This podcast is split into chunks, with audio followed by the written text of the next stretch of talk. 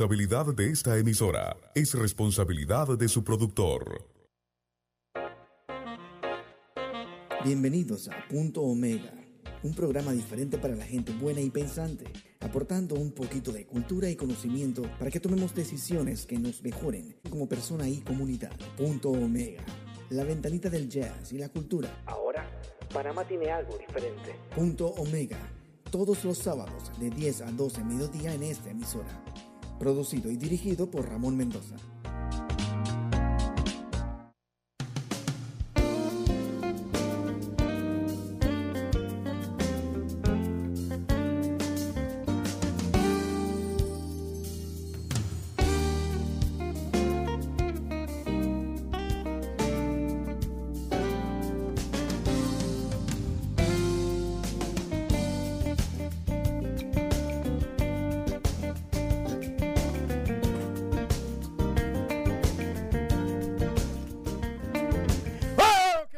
Ok, ok. Muy buenos días, mi querido Pendejistán. ¿Cómo están todos? Bueno, comenzando el mes de diciembre y ya va avanzandito.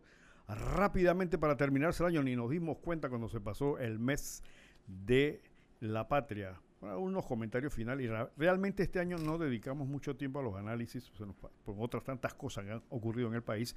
Así que, bueno, por ahí siempre comentaremos algunas cosas. Y hoy es un nuevo día.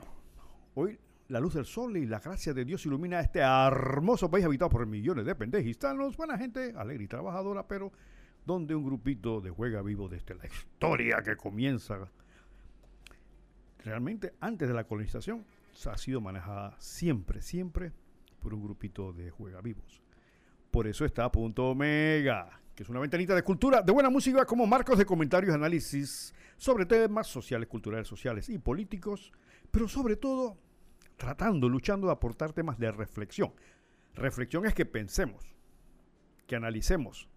Nuestra misión y compromiso es traer un poquito de conocimiento y cultura para que cada uno de nosotros, como personas, padres, madres de familia, estudiantes y ciudadanos, podamos tomar aquellas decisiones que nos mejoren como personas y como comunidad. Pero también, también, punto mega también es la ventanita del jazz y la cultura aquí desde los estudios de Radio Ancón en calle 50. Hoy con la asistencia invaluable del gran Camilo en cabina. Así que este, estamos soportados por Camilo, como siempre, con su asistencia técnica y por el personal, obviamente, de Radio Ancón. Todo desde calle se encuentra Ciudad de Panamá a nivel nacional. Camilo, por favor, hora, día y las frecuencias, si eres tan amable. 10 de la mañana, un minuto. Señor Ramón, antes que nada, buenos días a todos nuestros oyentes en eh, todo Panamá, que nos escucha a través de 92.1 en Panamá, Chiriquí y Boca del Toro.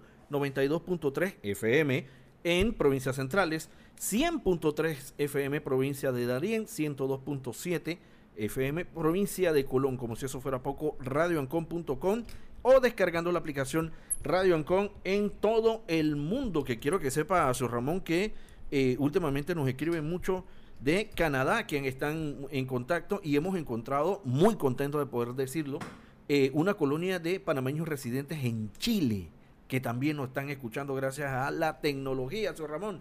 Sábado 4 de diciembre de 2021. En 20 días estamos cortando regalos. bueno, abriendo regalos y, compartiendo con los niños, por lo menos. Sí, sí, sí. Y este, vamos a ver la tragedia del jamón. Vamos a ver cómo termina. Vamos a ver nuevamente esas historias de la gente haciendo fila por ese jamón eh, que consideran los políticos que es una de las grandes asistencias sociales para un pueblo como este. Bueno, así son las cosas definitivamente. Y bueno, viene la Navidad también y dentro de unos días va a ser el Día de las Madres. Yo siempre, el Día de las Madres, todas las emisoras y los con, y, comienzan a, algunos comienzan a traer vals y canciones viejas, y que mamacita, que te quiero, que yo sé.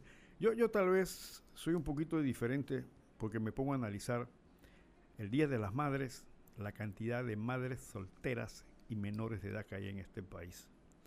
La tragedia de esas madres, a esas madres no se le canta mariachi, ni se le canta, ni se le lleva serenata, es un mar de mujeres, mar porque son miles, se supone, según la estadística, que cada hora, cada hora en Pendejistán quedan embarazadas 2.5, o sea, dos mujeres y, y media. Vamos a llamarlo que cada dos horas, perdón, cada hora quedan embarazadas dos niñas.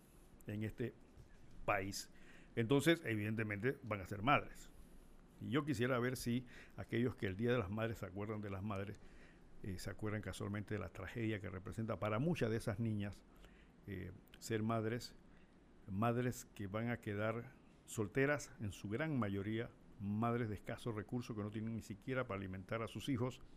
Y bueno, ese Día de las Madres. Yo creo que ese Día de las Madres en este país deberíamos tener una política social para realmente ver cómo en alguna forma se puede eh, aliviar el peso que significa la tragedia, porque para muchas de ellas es tragedia traer una criatura al mundo. Falta de educación sexual, problemas en la familia, problemas en la sociedad, tantas cosas que contribuyen y que nuestros gobiernos, no este solamente, sino todos los otros gobiernos que hemos tenido, eh, evidentemente no le meten el diente a esto, a pesar de que existe un ministerio de la familia, ¿no? que yo creo que es uno de los ministerios cómplices, al igual que la educación, en el deterioro social de este país. Lamentablemente lo, creo que es así. Así que bueno, eh, vamos, nuestros saludos como siempre a aquellos oyentes que permanecen. Me han dicho muchos oyentes que nosotros no tenemos radio, que eso ya no se compra. Bueno, está la aplicación de Radio Ancon. ¿Podrías repetirla, por favor? Miren, mis estimados oyentes, aquellos que tienen celular, pongan atención, ya no necesitan comprar radio, ya no se meten quejando que no tienen radio porque eso ya no se vende, no se usa. Ok, aquí está la aplicación, ustedes entran a su celular y de acuerdo a instrucciones que le va a dar Camilo, fácilmente conviertan a su celular en un radio para escuchar Radio Ancon. Por favor, Camilo, dale la instrucción a nuestros oyentes en ese sentido. Cómo no, señor Ramón, vamos a invitar a todos nuestros oyentes a que, así como tienen WhatsApp y Netflix y todo esto, pues descarguen a sí mismo, busquen en las aplicaciones Radio Ancon. Fíjense que es la única Radio Ancon en todo el planeta, así que no hay, no hay enredo con eso. La descarga, la instala y allí, cuando usted entra para usarla, va a encontrar dos opciones. Escucharnos en vivo donde pues lógicamente nos puede escuchar. Y también dice vernos en vivo, que es donde puede ver en estos momentos al señor Ramón junto al arbolito de Radio Ancon. Señor Ramón, ya tenemos arbolito. Ya lo veo, ya lo veo. Y eh, fácilmente pues puede descargar allí eh, lo que es la aplicación, que no le consume los datos, usted tranquilo porque eso no es que le va a consumir los datos. Y más que nada para que esté eh, pendiente con nosotros, en sintonía con nosotros y pueda vernos y escucharnos. Como no, gracias Camilo. Bueno, ya saben, ya saben, no hay excusa de que no tienen radio, ya lo pueden hacer a través de su celular, a través de la aplicación de Radio Ancon y a nivel mundial, evidentemente a través de internet. Bueno, vamos a comenzar la mañana de hoy porque siempre se me queda, hay un poco de oyentes quejosos. Siempre me dicen, licenciado, ¿qué pasó con la música? Con la música. Porque antes de este punto mega eh, sí eh, dábamos un poquito más de música, pero a veces nos enredamos con los temas, la llamada de los oyentes y eh, se nos va el tiempo. También quiero saludar, obviamente se me quedó también a nuestros amigos, a las damas pensantes VIP y también a las damas, a las damas del, perdón, a las damas del círculo VIP, que es un círculo literario de damas que se dedican a eh, comentar obras literarias periódicamente, a las damas pensantes del CEU.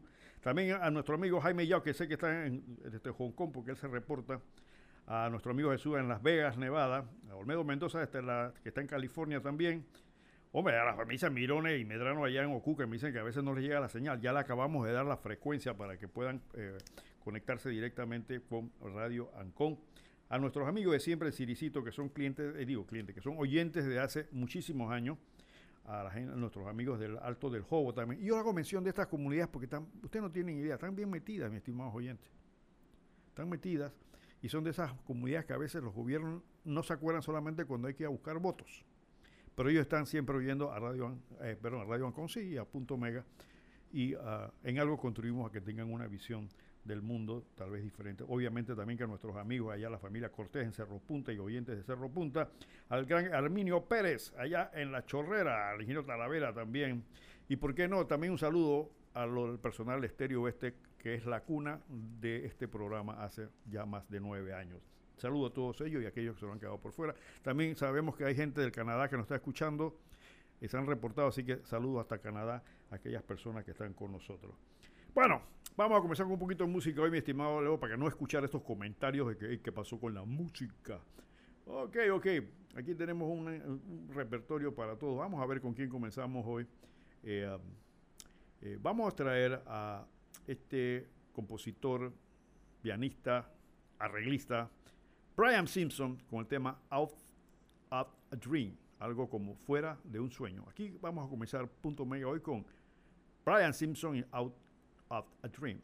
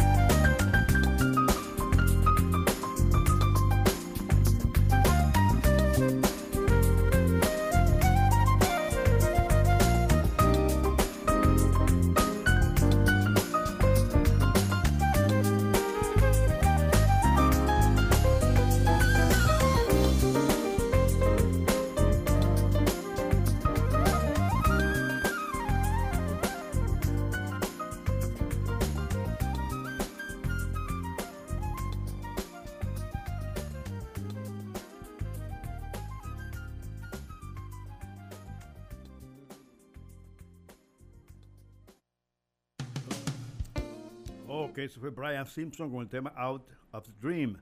Está acompañado por la flauta, por Najee. Najee la hemos traído aquí, es una flautista fantástica, que también este, es una muchacha relativamente joven, una de estas eh, nuevas eh, músicas, jazzistas, porque, tenemos la suerte de contar con, con, jazzistas femeninas. Vamos a hacer un día un programa, una vez lo, lo hice, tenemos de Japón, tenemos de Estados Unidos, tenemos de Panamá y de otros países eh, mujeres que han eh, cultivado y desarrollado mucho en esta modalidad de jazz. Así que uh, las mujeres también están en el jazz para efectos de eh, que sepa. Bueno, aquellos que nos quieran seguir en Twitter, estamos en punto omega rm, en Instagram eh, arroba, punti, eh, perdón, arroba punto omega rm también igualito. En Facebook somos punto, puntito omega pty. Nuestro correo electrónico es punto omega gmail.com. Estamos en Spotify.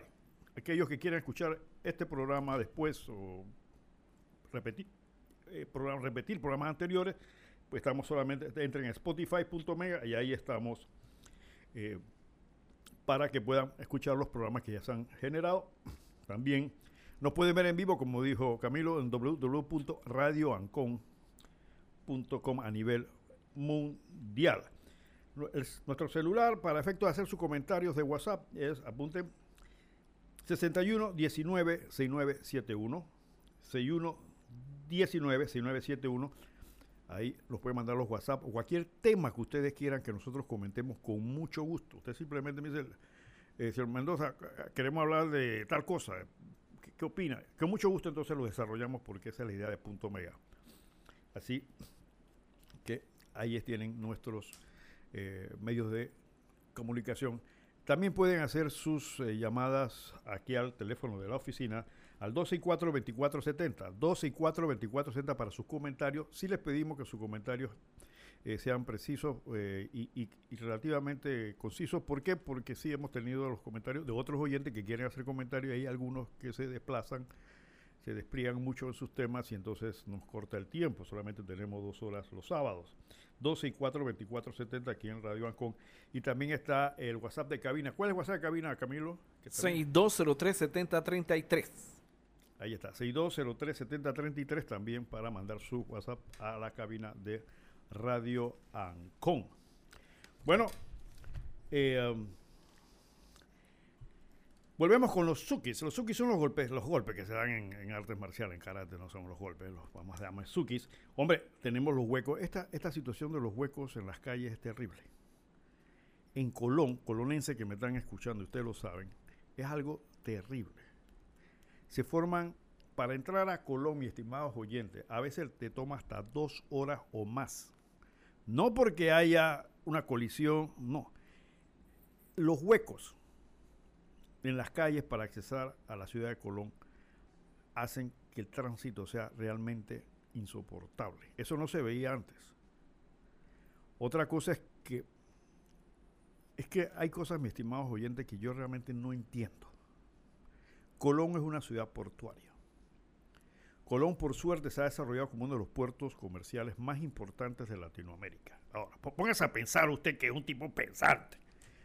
Entonces usted va a tener una movilidad de camiones y contenedores, entran y salen de los puertos, que ese es el negocio de los puertos. Y usted no hace la vía adecuada para eso. Ahí en los cuatro altos, cuatro altos se dice porque hay, hay dos calles que, se cruzan y hay que hacer cuatro altos. Se hace una rotonda que se les olvidó a los diseñadores que podían a transitar camiones y furgones y contenedores de 40, 40 y pico de pies. Se les olvidó que estaban en un puerto. Que son las cosas cuando pasan, cuando tenemos gobiernos de mente cortas e incapaces. Hombre, si vas a tener un puerto y quieres, no solamente que tienes, sino que quieres que tenga un movimiento portuario, entonces debes diseñar las vías adecuadas. No diseñar vías para, para taxis y para buses o para... No, Tú tienes que entender, y para eso están los técnicos. Los urbanistas saben, los, señores, hay expertos eh, en estas carreras que saben diseñar las calles cuando el tránsito o el tráfico requiere diseños especiales para eso. Entonces, ¿qué hacen? Trancan, se, se originan unos tranques espantosos. ¿Por qué? Por el tema de la movilidad. Sin contar el tema de los huecos. Y yo tampoco entiendo, mi estimado oyente, que la provincia, la segunda provincia que genera más plata en el país, la primera provincia que tiene el ingreso per cápita más alto del país, se le trata en esa forma. Para salir de la ciudad de Colón hacia el puente nuevo que hicieron, es todas esas eh, urbanizaciones que dejaron norteamericanos, mi estimado oyente, eso prácticamente hay que ir en un tanque de guerra los huecos que hay allí imposibilitan lo que es un tráfico normal. Entonces, ¿cómo quieren desarrollar el turismo? Yo, yo escucho, sí, porque el turismo lo va... ¿Cómo va a desarrollar el turismo con las calles en el estado tan desastroso en que se encuentran? A ver, no solamente el hecho de que indique que hay una falta de mantenimiento, sino que es vergonzoso tener estados, las calles en ese estado y entonces queremos hacer turismo, queremos desarrollar Colombo, la, calle, la costa arriba, la costa abajo, y todo eso es un desastre. Entonces, los burócratas se la pasan dando explicaciones y sacando estadísticas y estamos progresando. ¿Pero de qué sirve esto? Eso, mi estimado oyente, simplemente se llama falta de planificación, lo que le hizo siempre cuando no no hay estadistas que nos gobiernan, sino simples mandatarios. Acuérdense que mandatarios que hacen el mandado. Que se sientan ahí por cinco años a ver qué pasa. Tuve la suerte de dictar una conferencia a miembros de la Asociación Bancaria de Colón, sector de Colón, sobre el tema de la zona libre. Y la banca en la zona libre los que me están escuchando y, conocen la zona libre saben que desde antes de la pandemia la zona libre venía dando otra, eh, ya venía cabeza para abajo. Y la explicación es por qué. Porque si tienes la zona libre más, la segunda zona libre más importante del mundo, mi estimado oyente, Colón es la segunda zona más grande del mundo. La primera es Hong Kong y la segunda está en zona libre. ¿Cómo tú dejas que ese negocio se te dañe? A ver. Entonces tienes que nombrar a gente capaz que puedan visualizar el problema y diseñar estrategias. Lo mismo, políticas de desarrollo para la zona libre, no a cada cinco años, sino a 15, 20 años, porque así se manejan los negocios serios. Entonces cada cinco años, en la zona libre de Colón se nombran gerentes que lamentablemente los resultados nos están indicando que aparentemente no fueron las personas más adecuadas. Hay una ley que se está caminando ahora para reformar supuestamente la zona libre. Por lo que he visto hasta ahora, están pensando en digitalizar los procesos y qué sé yo. Señora, hay que traer clientes. Hay que traer clientes. Hay que promoverla. Está bien, está correcto. No estoy diciendo que es incorrecto. Hay que modernizar los sistemas, los trámites. Perfecto. El mercado electrónico lo quieren implementar, etcétera, etcétera. Pero hay que traer clientes. Hay que desarrollar el área. ¿Qué estás haciendo para eso? Entonces, da vergüenza entrar a la página de la zona libre de Colón. Entren. Háblanla. ¿Quiénes somos? Lo de siempre. ¿Quiénes somos? ¿Cómo hacer negocio en la zona? Eso es puro texto. Y luego, noticias de la zona libre reunión con las damas, no sé qué cosa. Aquí estamos reunidos con los niños, no sé de dónde.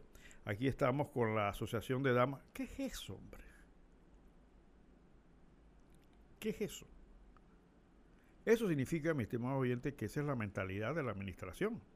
Dirán, no, no, lo que estamos demostrando es que la zona libre tiene, eh, tiene convivencia con la sociedad. Estamos en una época perfectamente jodidos no vamos a hacer convivencia con los tenemos que hacer convivencia con clientes, promover inversiones en la zona libre. Que esa página web motive a un empresario internacional, a gente que quiera hacer negocio y aprovechar las ventajas de Panamá. Una zona libre, una, una provincia de Colombia que tiene un aeropuerto que se gastaron millones y ahí está abandonado. Lo utilizan algunos cuantos que tienen avión privado y qué sé yo, ¿cuántos vuelos? Cinco, cuatro, seis, diez vuelos al día de chiquititos, aviones pequeños. Y se le metieron millones de dólares a esa pista. ¿Por qué? Ah, porque hay intereses privados que no quieren que haya competencia, sino que la carga aérea salga de zona libre y se venga hasta Tocumen y ahí despacharla para beneficiar ciertos intereses económicos. Esa es la verdad, carajo. Entonces, a mí me da mucha pena. Yo le tengo un gran aprecio a la, provincia de Colón. Y cada vez que veo estas cosas realmente me, llegan. Y sabes que también me llega, mis estimados colonenses, porque sé que muchos me están escuchando. Me molesta también ustedes, porque el colonense tiene que darse cuenta de la capacidad que tiene esa provincia. No es que el gobierno tiene que darles, porque el problema es que siempre piensan, y que a mí que me toca, ¿qué me va a dar el gobierno? No. No. A, Colón no se le ha dado porque Colón no, se, no ha identificado su personalidad, no ha identificado sus objetivos a largo plazo. Y vienen los gobernantes y dicen, te voy a hacer las calles, te voy a pintar la, la escuela, te voy a hacer una escuela, eh, te voy a hacer un hospital. Y dicen, bueno, eso es, eso, eso son eh, cosas básicas de todo gobernante, de todo gobierno. Como le dije la vez pasada, mis temas oyentes, eso no es planificación, eso es, esos son planes inmediatos, eso no es, perdón, eso no son políticas de Estado. ¿Cuál es la política de Estado para Colón? Hace muchos años salió que todo Colón zona libre. ¿Qué pasó? ¿Qué pasó? Entonces, yo creo que Colón tiene que, los colonenses tienen que sentarse a pensar. Muchos filósofos y muchos psicólogos, sociólogos, están analizando la, ciudad, la, perdón, la sociedad actual y dicen, la gran mayoría, que uno de los problemas que tenemos ahora mismo es que la gente no tiene tiempo para pensar. Estamos tan invadidos de problemas a veces innecesarios, de manera tal que el ser humano actualmente no piensa, no se sienta a pensar. Y para poder usted diseñar cosas interesantes e inteligentes, tiene que pensar. Y el pensar toma tiempo. A ver, por ejemplo, ¿cuánto tiempo te sientas tú como padre de familia a pensar de manera tranquila sobre el destino de tu familia? ¿Cuántas horas le dedicas al mes? Dirán, oye Mendoza, ¿qué te pasa? Si yo te, tengo que ver dónde, dónde, saco el día a día, tengo que ver cómo arreglo los pago las deudas, el agua, el teléfono, la cuestión, el carro, la hipoteca, me quitaron el trabajo. Tiene razón, tiene totalmente la razón, pero es casualmente ese es el mal. Que estamos tan imbuidos en tantas situaciones que no nos damos tiempo para pensar. Y lamentablemente, desarrollar conocimiento, desarrollar una actitud crítica necesita tiempo para pensar. Y de eso se aprovechan los malos políticos porque ellos sí tienen el tiempo para sentarse a pensar en ver cómo nos van a joder. Porque ellos tienen problemas. Diseñaron todo el sistema de poder para gozar del tiempo necesario a sentarse para ver cómo le sacan más leche a esta pobre vaca. Pero tú, ni yo, ni Camilo tienen, tenemos el tiempo para sentarnos dos, tres horas a meditar, a pensar sobre los problemas que nos orbitan. Entonces, mientras no encontremos, y casualmente, pensando, casualmente nosotros les pagamos a esos sujetos, los diputados, para que piensen, miren, porque las leyes producto de qué? De pensamiento. Entonces, nosotros les pagamos a ellos, tienen cuatro meses de vacaciones, se le paga celular, carro, gasolina, comida, eh, picaditas, soditas, todo lo que anda por ahí colgando. Tienen una vida espectacular sin problemas, porque ellos tienen problemas financieros, por lo menos no tienen. Como decía uno por ahí, entran limpios y salen millonarios. Esa es la regla, se sigue aplicando. Pero por lo menos moralmente deberían dedicarle el tiempo a pensar, en buscar soluciones. Y ustedes ven que eso es lo menos que hay. Entonces, mi querida gente de Colón, pónganse a pensar.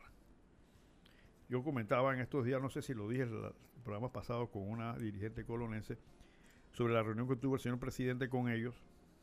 Vimos la lista de las cosas que supuestamente va a hacer el gobierno, que son cosas necesarias, que son cosas valederas, pero que son cosas coyunturales, o sea, son necesarias. Eso no es cuestión de que sea algo innovador, que sea algo que va a solucionar el problema de Colón por los próximos 20 años.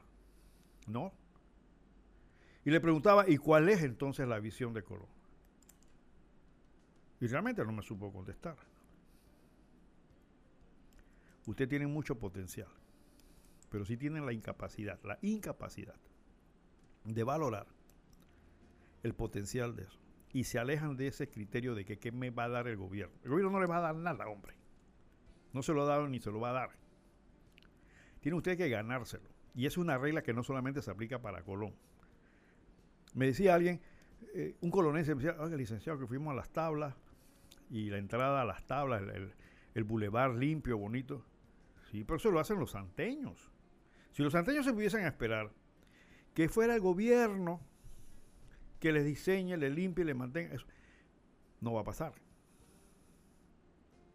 Porque tienen que hacer un aporte humano, un aporte subjetivo, personal, de tener una identificación, una personalidad, como personas, como, como provincia, como colonenses, para efecto de que Colón realmente se respete y se identifique como tal. Y el primero que tiene que respetarse son ustedes. ¿Y cómo se respeta eso? De tirar la basura en la calle. Solamente, vamos a comenzar por ahí. Muchas calles de Colón, la vía Portobelo, cerros de basura por todos lados. Pero es que el gobierno no lo recoge. Primero, el gobierno no lo recoge. Pero ¿quién tira la basura? Entonces tú, como persona digna, que vas a hacer respetar tu derecho, tú entonces tienes que presionar, actuar o tener iniciativas. ¿Para qué? Para que eso no pase. ¿Cuáles son? Hay muchas, pero sabes que necesitas tiempo para pensar. No para pedir, pedir es fácil, para pensar. Y si se ponen a pensar, va a encontrar soluciones y algunas creativas, porque sepan, mis estimados amigos, que la basura tiene precio y con la basura se puede hacer negocio, pero tirándola a la calle no.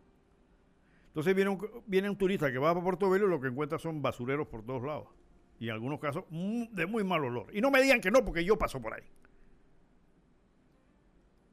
Ahora, siempre son las excusas que el gobierno, el municipio no lo recoge, que no sé qué. Pónganse a pensar Piensemos, pensemos, para que vean cómo las cosas se pueden ir eh, solucionando en esta, en este, con esta situación que tenemos. Así que, le reitero, a mí me da mucha pena, no tanto por lo que representa para, directamente para la ciudad de Colón y para los colonenses, sino da pena el propio gobierno, hombre, pobrecito. Me da pena, ¿por qué? Porque ni siquiera ellos se han dado cuenta de cómo poder desarrollar la potencialidad de recursos como ese. Si usted estuviese en una, ciudad con unas calles que den sensación de que estamos en un país civilizado, viene un inversionista que viene de otros lugares donde la disponibilidad de vías de comunicación son excelentes y vienen a una ciudad como esta, donde para entrar a la ciudad le toca hora y media porque hay unos huecos adelante o porque hubo un mal diseño, Piensen, yo voy a invertir ahí. No, no, tranquilo, que eso lo vamos a arreglar. Yo voy a invertir. Acuérdense que la primera impresión es la que manda. Muy por otro lado. Sin contar, sin contar las típicas mordidas de tiburones que siempre se le dan cuando quiere hacer algún negocio en el área. Bien, vamos a cumplir nuevamente con mis amigos de música ya para ir saliendo de esto compromiso. Eh,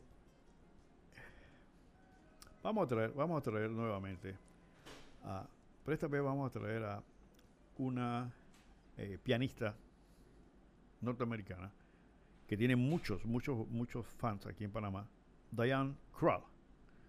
Vamos a traer una composición que se llama Al Este del. Diane Kroll al East of the Sun para todos ustedes aquí en Punto Omega.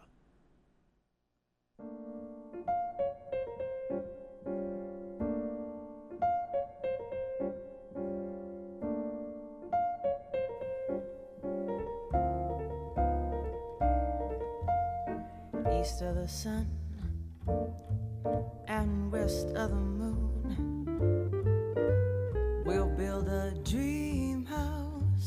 Oh, Lord, dear. Close to the sun in the day, near to the moon at night. We'll live in a lovely way, dear. Sharing our love in the pale moonlight, just you and I.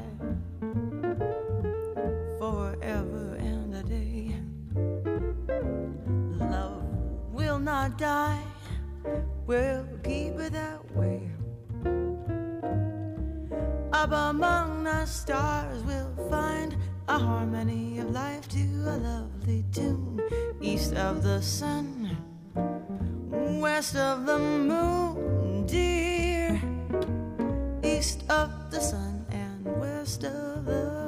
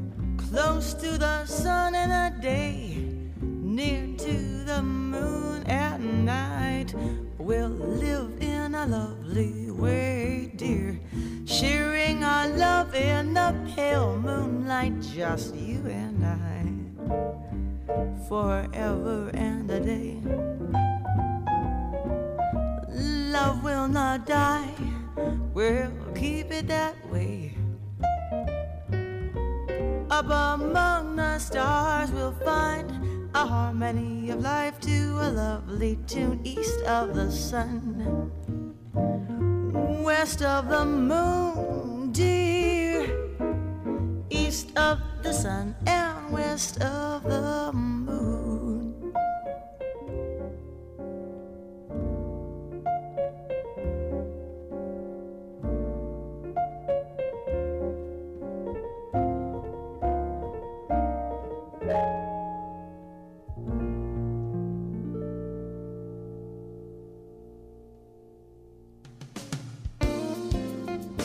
Ese fue Diane Krall con el tema West of the Moon, al oeste de la luna. Diane Krall es una eh, pianista norteamericana eh, muy, muy, muy querida. Eh, ella a veces viaja con sus hijos y su esposo a diferentes conciertos. Como le dije, pues en Panamá tiene una buena cantidad de seguidores. A veces me piden, pues lo pedí, hace rato me están pidiendo que pongan algo de Diane Krall. Y, y es una, eh, tiene bastantes producciones que pueden ustedes escuchar en YouTube. Ustedes entran a YouTube y buscan Da- Daniel Crow y ahí la van a encontrar.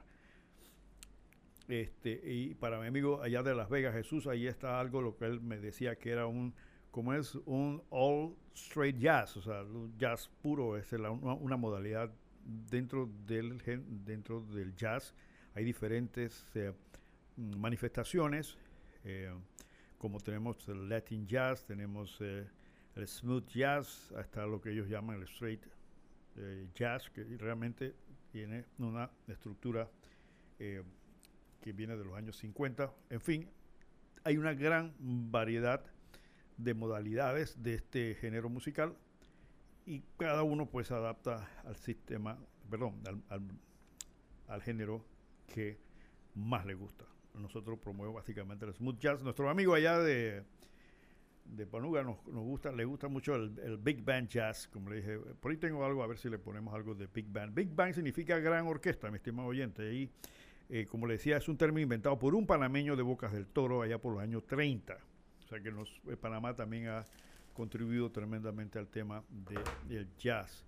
Uh, por ahí me mandaron de, de, por vía de WhatsApp eh, al, algo que quiero pasarles uh, a ustedes. Unos, aquí hemos hablado siempre de que una de las causas de eh, los gobiernos inadecuados que hemos tenido obedece a que nosotros somos los culpables de eso. Y eh, por ahí anda un video, un, poco viejo, de una presentación del colega Rubén Blade, donde eh, hace mención casualmente de este tipo de cosas y, y prácticamente eh, coincide totalmente con lo que hemos comentado muchas veces. Eh, que nosotros en principio somos los culpables porque somos los que escogemos a quienes nos gobiernan y después entonces estamos eh, estamos eh, quejándonos. Vamos a ver si podemos pasar, mi estimado. ¿Tenemos una llamada? Sí, adelante. Buenos días, está en aire. Buenos días. Buenos días. Esto sí, eh, ¿qué tal, doctor don Ramón? Dígame. Eh, el propósito de mi, de mi intervención es para que no os confundáis, ¿vale? El, de todas las bajas pasiones, la más maldita es el miedo. Shakespeare. Quiero referirme a la trama urdida contra la honra de Agustín Lara por el, la cúpula del partido oficialista y la gerontocracia. Esto me recuerda a mí el atentado contra la paz que hicieron contra eh, Zach Hernández, Terrence Marchand, eh, una campaña de terror que hubo por allá por para una diputación que hubo por allá por los lados de Santa Fide, Santa Confianza, Santa Gracia, por allá por Veragua. Ahora quieren hacer lo mismo aquí en la capital, en San Miguelito. Estas personas que se dedican a esto son personas que no tienen valores, no tienen ética, no tienen principios, no tienen escrúpulos. Son personas vacías, hombres indignos que ocupan altos cargos que no se merecen. Y finalmente yo por ética no voy a, votar. Gracias y buenos días. Bueno, es un comentario así suelto. Me imagino que debe ser algún miembro del PRD. Eh, sí, eh, bueno, el asunto del asesinato del señor Lara ha quedado eh, enrevesados en las supuestas investigaciones que está haciendo el Ministerio Público y demás. Eh, como dijo el ministro Pino, a nadie lo matan por nada, sin una causa. Entonces, eso ha quedado en el aire. Lo único, lo único interesante de una serie de actos delincuenciales que han estado eh, surgiendo a la luz pública durante las últimas semanas o meses es que miembros del PRD, del partido gobernante, en alguna forma, directa o indirectamente, salen eh, vinculados a ese tipo de situaciones. Eso debe crear un interrogante entre sus propios miembros. Y el oyente acaba de decir algo interesante. Habló del factor moral, de principios y factores morales. Uno, de, de los graves problemas que tiene nuestra sociedad es que tenemos una, yo le digo, anemia moral. O sea, el panameño, con esto no quiero decir que todos, porque hay gente muy honesta, gente muy seria en este país, pero eso no le hacen caso a nadie. Absolutamente. A la gente honesta no le hacen caso, no le hacen caso. Lo ven como un animal extraño. Incluso que hay que eliminar o apartar. Porque es una de las cosas que nosotros como panameños nos tiene, la tenemos por dentro. Y no de ahora. No es ahora el PRD que, que el PRD tiene un poco de maleantes. No, no es de ahora. Hemos tenido maleantes desde que tenemos idea de ser una entidad étnica diferente. Desde la época de la colonia, el contrabando era una institución. Ya, ya éramos contrabandistas. No importa las justificaciones que se den, pero en aquel entonces se presume que los súbditos del rey tenían que serle leales y aceptar las leyes del rey. Pero en las ferias de Portobelo, ¿qué eran las ferias de Portobelo? Discúlpenme aparte un momentito del tema que estaba desarrollando. La feria de Portobelo no piense como con la feria Chorrera, un escándalo. Oye, hablando de feria Chorrera, mi estimado señor alcalde, ese escándalo que tienen allí puesto, que, que, perjudica y daña a todos los vecinos, incluso a gente que está más allá. Ya con, con, conversé con unos técnicos y me dijeron que el, que el, equipo que tienen esa gente que ha estado haciendo escándalo es un, es un equipo especializado en lanzar el sonido a distancia. Por esa razón, ese sonido se escucha a más de kilómetro y medio, sin menospreciar el daño que le ocasiona a la gente que está ahí al lado. Entonces, sería bueno que funcionarios administrativos con mentalidad y visión progresista y positiva comenzaran a regular esas cosas. Y para colmo es una compañía de venta de licor la que promueve este tipo de escándalos en perjuicio de la comunidad.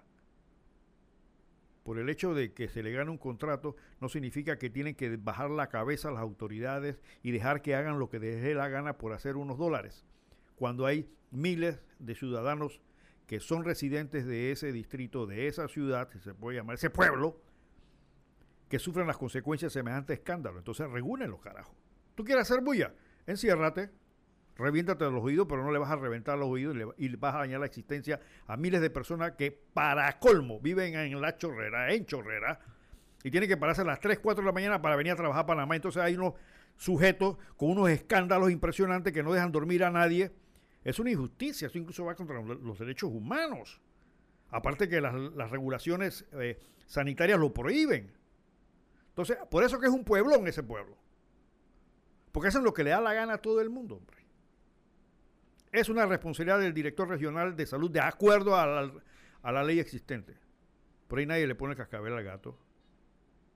Sean inteligentes, sean, sean, sean avanzados para que sean una ciudad. En una ciudad no pasa esa cosa. Vayan, vayan a alguna ciudad de Estados Unidos y pongan una bocina esa para ver qué va a pasar. ¿Qué va a pasar? Una vez le decía a alguna, alguna chorrerana, me decía, licenciado, digo, ¿sabes qué? Y se lo, se lo digo a los chorreranos que me están escuchando. Quieren ver una ciudad, lo tomo como ejemplo, es una ciudad pequeñita, no una ciudad grande. Una ciudad que se llama San Petersburgo, no es, no es en Rusia, es, es, es en la Florida. Busque San Petersburgo, entran a internet para que ustedes vean. Yo he estado en San Petersburgo. Es una ciudad pequeñita, limpia, ordenada, bien, bien llevada. Eso es lo que es una ciudad. Lo tomo como ejemplo. Lo tomo como ejemplo para que se den cuenta por qué La Chorra es un pueblón y no una ciudad. Mientras siga existiendo ese tipo de cosas, sigue siendo un pueblón. Porque ahí todo el mundo hace lo que da la gana. Tenemos una llamada. Sí, adelante. Buenos días. Sí, Buenos días. Definitivamente eh, usted lo está diciendo así mismo como son las cosas. Y le hablo porque yo vivo aquí, en la chorrera. Pero la gente sigue creyendo en, pajarillo, en pajaritos preñados, como se dice el dicho. Y mientras se sigan creyendo en eso, eh, en esa bola de humo que se tiran, usted va para el interior, usted vaya a, distritos como si tire las tablas eh, se, ven, se ven bien, se ven bonitos, pero acá la chorrera eh, dista mucho de eso. Licenciado, yo quiero que me dé una opinión, si se puede, si no, bueno, eh, lo dejamos allí. aquí se van a poner parquímetros. El municipio hizo hasta una reunión con la gente para los parquímetros. no es que con eso se va a solucionar el problema grande que hay aquí de estacionamiento en esta área, que es parte del enredo que hay aquí en la chorrera. Eh, eh, no se van a solucionar los problemas que hay de estacionamiento. Lo que se va a cobrar es por los estacionamientos. O sea, va a haber una entrada por el estacionamiento. No se soluciona la situación, pero van a cobrar por eso. Eso, eso no sé si es importante.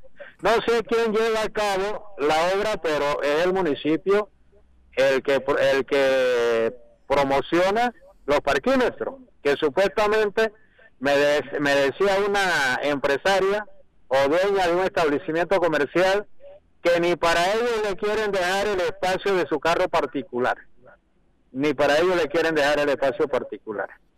Eh, si es el municipio el que hace la obra, a través de la contratación de una empresa, ¿por qué tiene que haber una concesionaria que es la que va a cobrar el producto de esos parquímetros?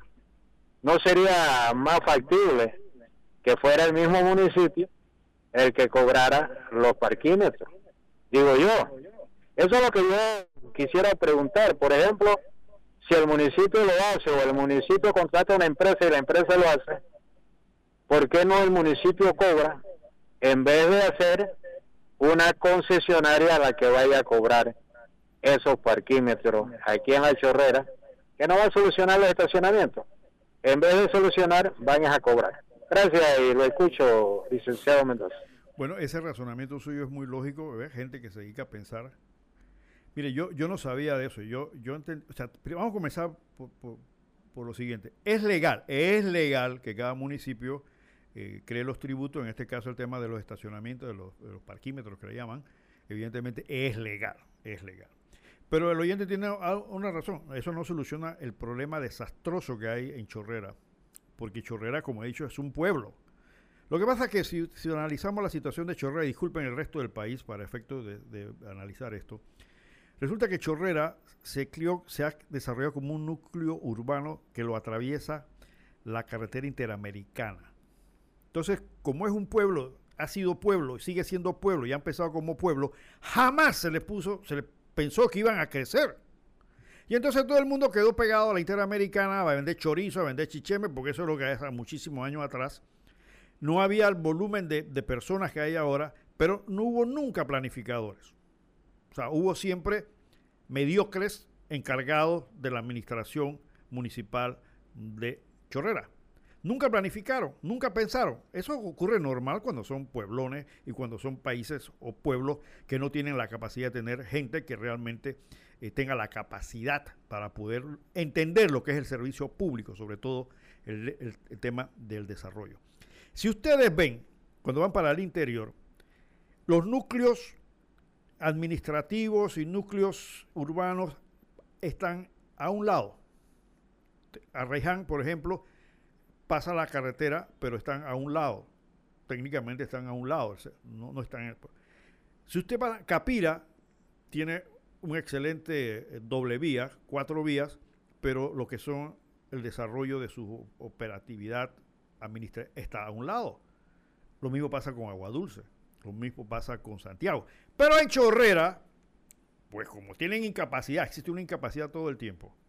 Hay muchas razones para ellos que algún día analizaremos, pero se, se crió hoy de manera tal que, por ejemplo, en el centro de la, de la, del pueblo no se puede ampliar la calle porque habría que tumbar, destruir una enorme cantidad de edificios y eso requiere una inversión multi, multimillonaria que ahora no lo van a hacer. No lo van a hacer. Entonces hoy Chorrera es un pueblo que a esta hora, de la entrada a la salida, te puede tomar fácilmente una hora. Fácilmente una hora. Y lo que acaba de decir el oyente es totalmente cierto. No hay dónde estacionarse. Porque nunca se pensó en eso. Se pensó como pueblo. De repente pensaron que nada más iba a haber caballos o cosas así. Nunca pensaron que podía desarrollarse un flujo vehicular como este o que se iba a diseñar.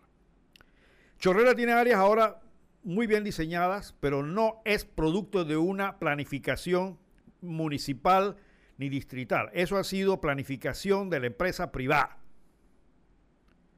Hay unas excelentes urbanizaciones ahora en el área, diseñadas razonablemente, pero eso ha sido por la empresa privada. Creo que incluso hay algunas que tienen eh, eh, eh, el cableado soterrado.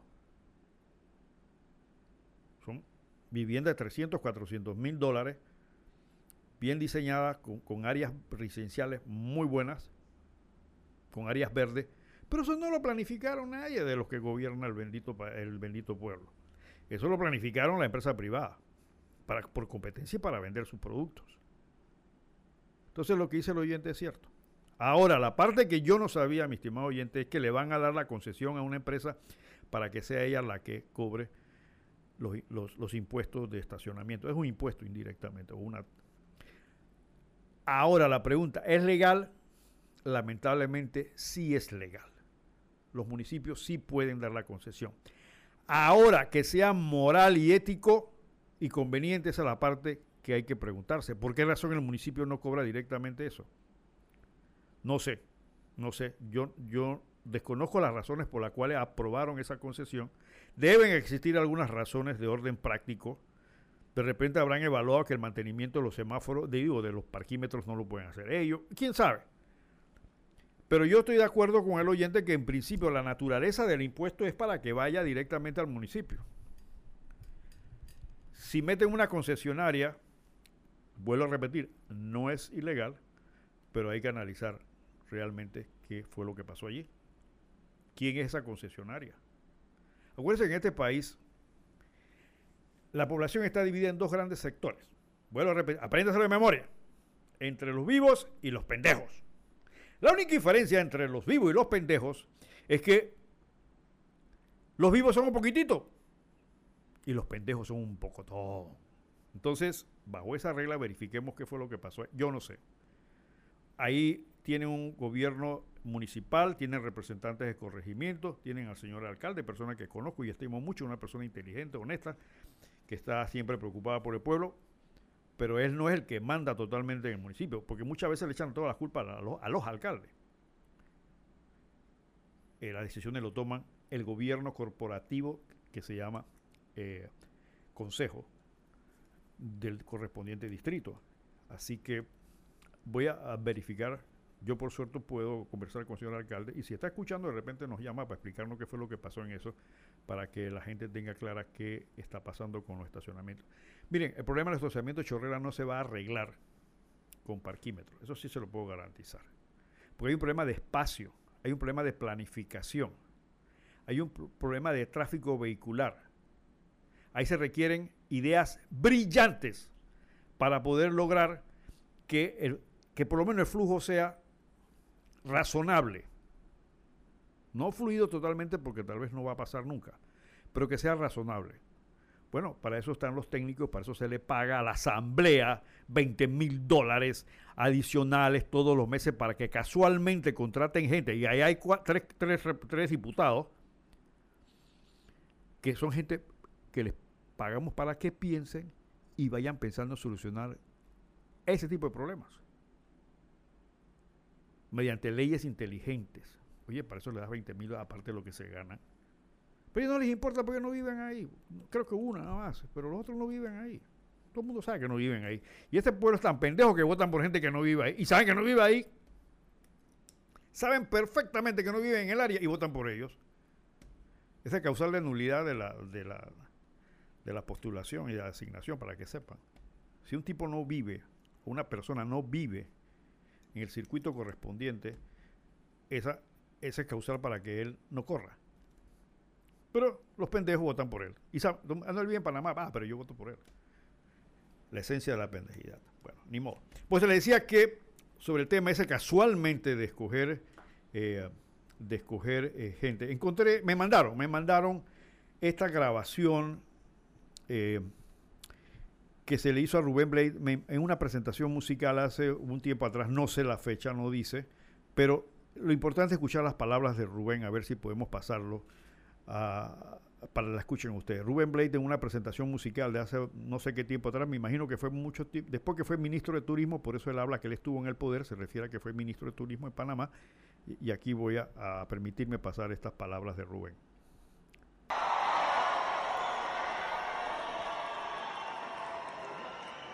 Yo me imagino que ustedes supieron el revolcón hace como cuatro años con el señor que le habla a los pajaritos. Yo no busqué, yo no busqué ese asunto, simplemente él hizo un comentario y yo respondí. Miren, yo estudié leyes, yo estudié leyes.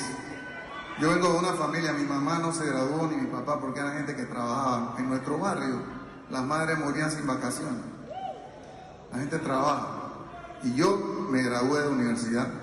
Mi abuela Emma me gradué en Panamá y después tuve una maestría en la Universidad de Harvard. yo creo en las respuestas civiles. Desafortunadamente tenemos problemas de corrupción en toda América Latina que no son creados ni por Estados Unidos, ni, lo creó Fidel, ni lo creó Chávez, lo creamos nosotros por permitir y votar por gente corrupta. Nosotros tenemos la culpa de esa gente, de tener esa gente. Así que pongamos de nuestra parte, yo, yo saqué cinco años de mi trabajo como músico y como actor y me fui a Panamá a trabajar. No a ganar Grammy, fui a trabajar a mi país, a tratar de mejorar la condición. No voy a acabar con la corrupción yo solo, no, pero por lo menos le quito el puesto a uno. Y en ese puesto no robo, como en efecto no robar. Porque ese cuento de que el poder corrompe, el poder no corrompe, señores, el poder desenmascara. A mí, me, a mí me criaron en Panamá, mi abuela, mi mamá y mi papá y mi familia, mi barrio, mi maestro y yo estuve en el poder y no me corrompí. ¿Por qué? Porque estaba formado por favor. Así que más jóvenes, necesitamos más jóvenes en, los gobiernos, necesitamos que la persona participe. ¿Cuántas veces he escuchado yo eso? Participa, no, hombre, Rubén, es que eso es una porquería. Digo, pero es una porquería porque gente como tú no entra. Tenemos que reemplazarlo. Así que por favor, consideren eso. El servicio público es el mejor servicio que podamos ayudar a nuestro país. En vez de estar bravo y escribiendo cosas y quejándonos, participemos. Esta canción la escribí la primera vez que fui a Venezuela.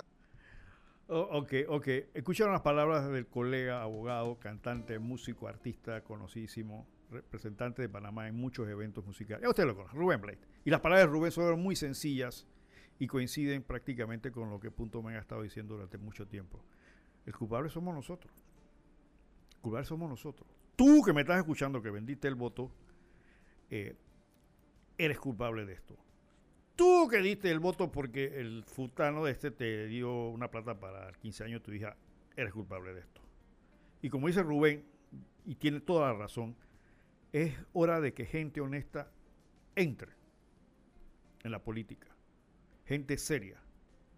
Porque de otra forma, como no tenemos tiempo para pensar y solo para reaccionar, como bien lo dijo, estamos permitiendo que esa podredumbre se enquiste en el poder.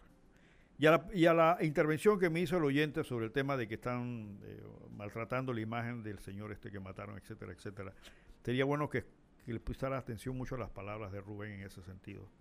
¿Por qué razón resulta que ahora, en un partido político, han estado asesinando a figuras de ese partido político? ¿Qué tiene que ver la política con la delincuencia? ¿Por qué? ¿Por qué no matan comunistas? ¿Por qué no matan gente del Partido del Pueblo? ¿Ah? ¿Por qué? ¿Por qué tiene que ser PRD? En fin, son preguntas que tú como ciudadano y yo como ciudadano tenemos que hacernos en un momento de eso para pensar. Vámonos con las cuñitas y el, y el minuto ecológico. Eh, por favor, mi estimado Camilán. Esto es Radio Ancon. Música, programas, información. Radio Ancon Panamá. ¿Necesitas una solución integrada de ventas, contabilidad e inventario en tu empresa? Con más de 4.5 millones de usuarios a nivel mundial, Odoo es la solución integrada que buscas. Es una herramienta todo en uno, intuitiva, de bajo costo. Cuenta con módulos de venta, compras, contabilidad. En Herme Consulting te ayudamos a dar el paso que necesitas para la transformación digital. Llámanos para una prueba gratuita al 394-8250. Visita nuestra página web www.hconsult.com. Somos tu partner de Odoo Gold Local. Donde quiera que te encuentres, nosotros te acompañamos. Somos Radio Ancon. Señal donde estés.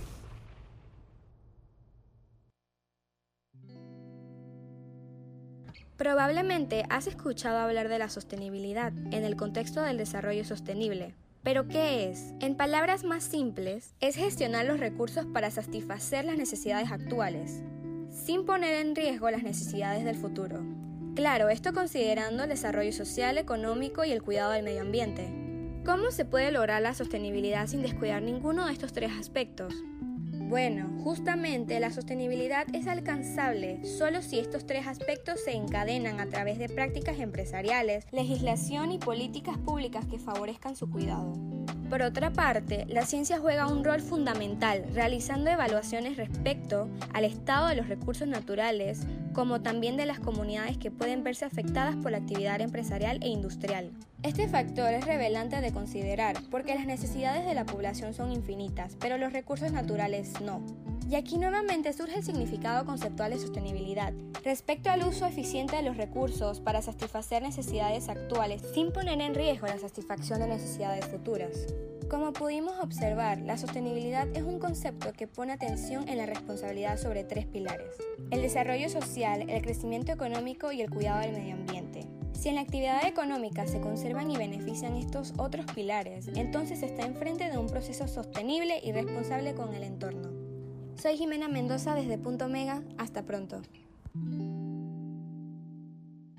Contacto directo al 264-2470. 2470. Ok, volvemos al segundo bloque de Punto Omega, aquí en la mañana del día de hoy, escuchando los comentarios de nuestros clientes, digo que nuestros clientes, nuestros oyentes, sobre los temas que afectan. Miren, hablando casualmente de lo que es la planificación y demás, mire, esta semana que hubo un día libre, salir de la ciudad de Panamá era prácticamente una tragedia. Casi tres horas, tres horas de Panamá a Chorrera, mi estimado oyente. Bueno, siempre hay la excusa, ¿no? Lo que pasa es que la gente iba para el interior porque tenían libre. Está bien, está bien, evidentemente que es así. Eso no hay nada que hacer. Pero cuando los gobiernos, porque no quiero solamente endilgarle responsabilidad a este, este lamentablemente pues no ha demostrado todavía cosas excepcionales eh, por ejemplo, sabiendo que hay un tráfico tan alto para el desarrollo del sector oeste, sabemos que hay una planificación para hacer una costanera que va desde el puente de las Américas pasando por Veracruz, eh, el puerto de Bacamonte, pasando por Puerto, eh, Puerto Caimito hacia allá que sería un desahogo tremendo porque yo no sé si los gobernantes saben que en el, cinturón que está entre la autopista y las costas pacíficas hay miles y miles de residencias. Miles. No estoy hablando de 100, no, no, no. Hay miles y miles de residentes entre lo que es la autopista y la costa del Pacífico. Que el único acceso que tienen para venir a, trabajar es a través de la autopista. No estoy contando lo que, vi, lo que vive en el área de la carretera vieja. Evidentemente que no hay que ser un sabio para darse cuenta que el volumen de tráfico ya dejó la autopista y la carretera panamericana totalmente fuera de lugar en los momentos de tráfico.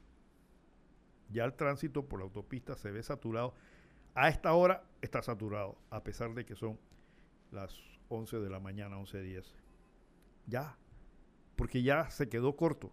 Pero como no tenemos estadísticas ni planificadores, entonces ese, ese diseño ya está hecho. Es más, me dijo una vez un alto funcionario del Ministerio de la Pública de que no solamente está diseñado, estudiado y trabajado, sino que incluso tenían ofertas de financiamiento para hacer ese conducto a través del sistema de autopista pagada, porque quiere ir más rápido que pague. Está bien, pues. Pero ¿por qué no lo hace? Ya están los proyectos estudiados. Ya se sabe a quién, a quién hay que indemnizar, a quién hay que comprarle los terrenos. Entonces está hecho, mi estimado oyente. Pero que es la falta de visión, la falta de capacidad, la búsqueda de ver dónde se rebuscan, produce este tipo de cosas y el sector oeste está sufriendo una calidad de vida terrible. Esa ampliación que están haciendo entre Reiján y el Puente de las Américas, que ya lleva casi más de tres años en eso, si mal no recuerdo, si mal no recuerdo, esa, la proyección de terminación creo que era de 18 meses, me corrigen si estoy equivocado, o tres años, por ahí andaba el asunto, ya, eso pasó. Y los que pasamos todos los días por ahí vemos que hay una lentitud impresionante en los trabajos. No hay que ser un sabio para darse cuenta cuando usted ve la maquinaria parada y ve los tipos hablando y no, hay movimiento. Y otra cosa que llama la atención, mi estimado oyente, ¿usted ha visto los cerros de piedra que están ahí? La pregunta es, ¿el gobierno le dio concesión a MECO para la explotación minera? Porque es una explotación minera que requiere una concesión especial yo le hago, dejo el cuestionamiento en el aire a los amigos, colegas que, que están revisando los temas administrativos para ver si los millones de yardas cúbicas que han extraído ahí deberían estar amparados por una concesión minera especial. Y de eso, mi estimado municipio de Arriján, ustedes deberían recibir un tributo. ¿Le están pagando a Arriján por la extracción minera? No sé. ¿Le están pagando los tributos necesarios y correspondientes al Estado por la extracción minera? No sé. Pero evidentemente ahí hay una extracción minera que de repente como este país, nadie la está mirando, alguien la otorgó, puede ser que alguien recibió algo por eso, y ahí pasamos todos los días frente a esas montañas de, de material procesado. No sé, sería interesante porque el dueño de Meco está preso en Costa Rica por corrupto. Porque allá sí, allá sí lo procesaron, lo están procesando por estar dando y recibiendo coimas. Pero en este país, pendejistán, ah, como dice el escudo, pero mundo y beneficio, aquí no pasa nada. Aquí los inmorales delincuentes le dan un besito, son, son bienvenidos. Entonces después dicen, oye, pero ¿por qué nos miran mal? Entonces, allá el, presidente, dueño Meco, tiene problemas serios. Estuvo preso, los soltarios lo volvieron a meter. Pero aquí no.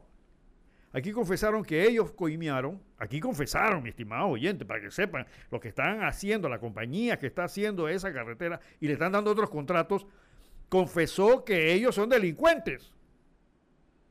Confesó que ellos evidentemente coimearon, porque es un delito. Y no pasó nada. Pero agarran a un muchacho vendiendo CDs copiados y le meten 3, 4 años por la cabeza. Agarran a alguien que se robó unas gallinas y va a dos años preso. Tres años preso, no tiene ni abogado para pagar.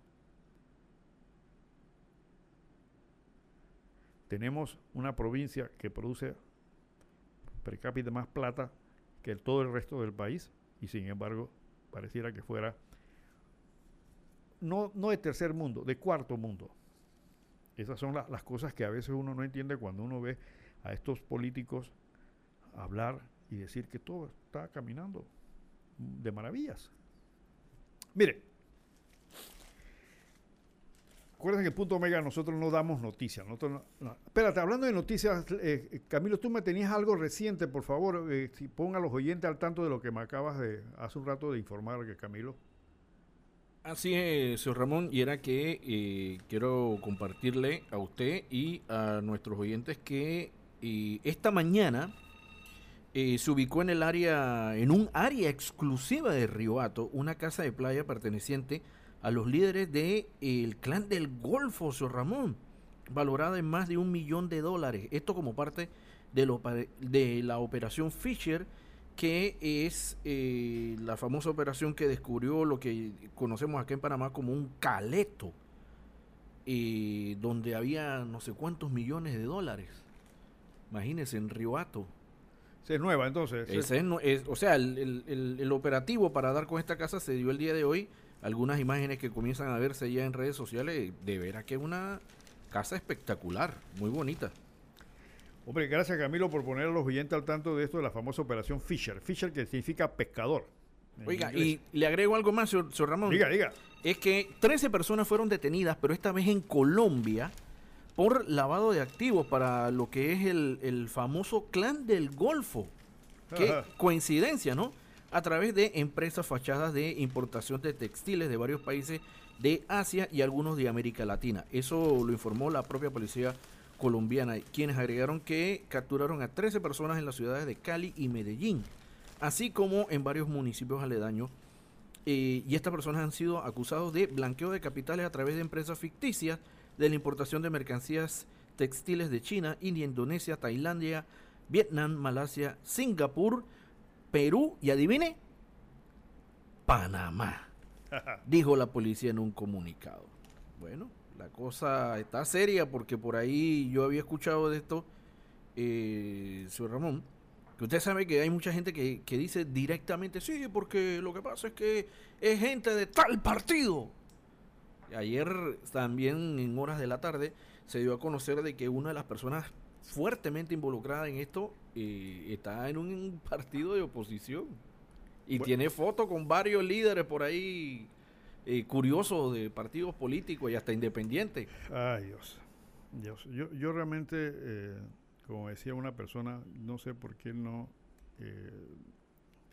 fuimos parte de otro país. Dicen algunos que están ya muy, muy, disculpen la expresión de la palabra, cabreados de la situación con esto. Las personas decentes, las personas que quieren un país sano, realmente a veces sienten asco cuando ven este tipo de cosas. Ahora, la excusa, no, pero si en otros países pasa también. En México pasa, en otros países. ¿Cuál, es la pendejada? Estás quejando, si en otros pasa. No, el problema es que nosotros, como país, tú como persona, si tu vecino es delincuente y ladrón, no significa que por eso tú vas a ser un poquito delincuente y ladrón. A no que el vecino es más que yo él se roba, él, es contrabando, él maneja contrabando y droga. Yo solamente de vez en cuando le meto la mano a algo. No, no, no funciona así. ¿Tenemos llamada? Sí, adelante, buenos días. Sí, adelante. ¿Aló? Sí, buenas. Era con respecto a lo que decía que nosotros tenemos la culpa. Este, allá en el PRD estaban las, las dirigentes femeninas que se estaban quejando que dice que a ellas no les dan participación, que solamente postulan postulan a hombres. Entonces, así mismo es en los otros partidos. La cabeza, el directorio o el presidente es el que postula quién es el que va a ser el candidato por el partido de ellos, porque ellos son los que ponen el billete. Entonces, la otra gente no tiene como.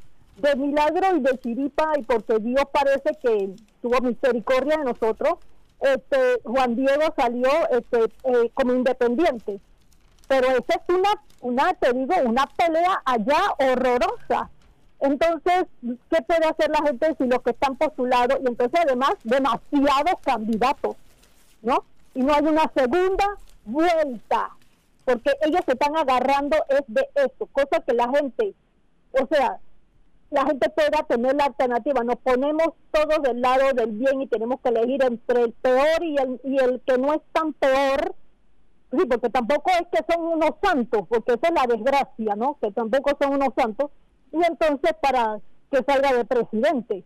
Entonces yo veo, como yo le repetí la semana pasada, eligen unos candidatos a presidente que nunca han puesto una denuncia y una demanda para defender los intereses del pueblo.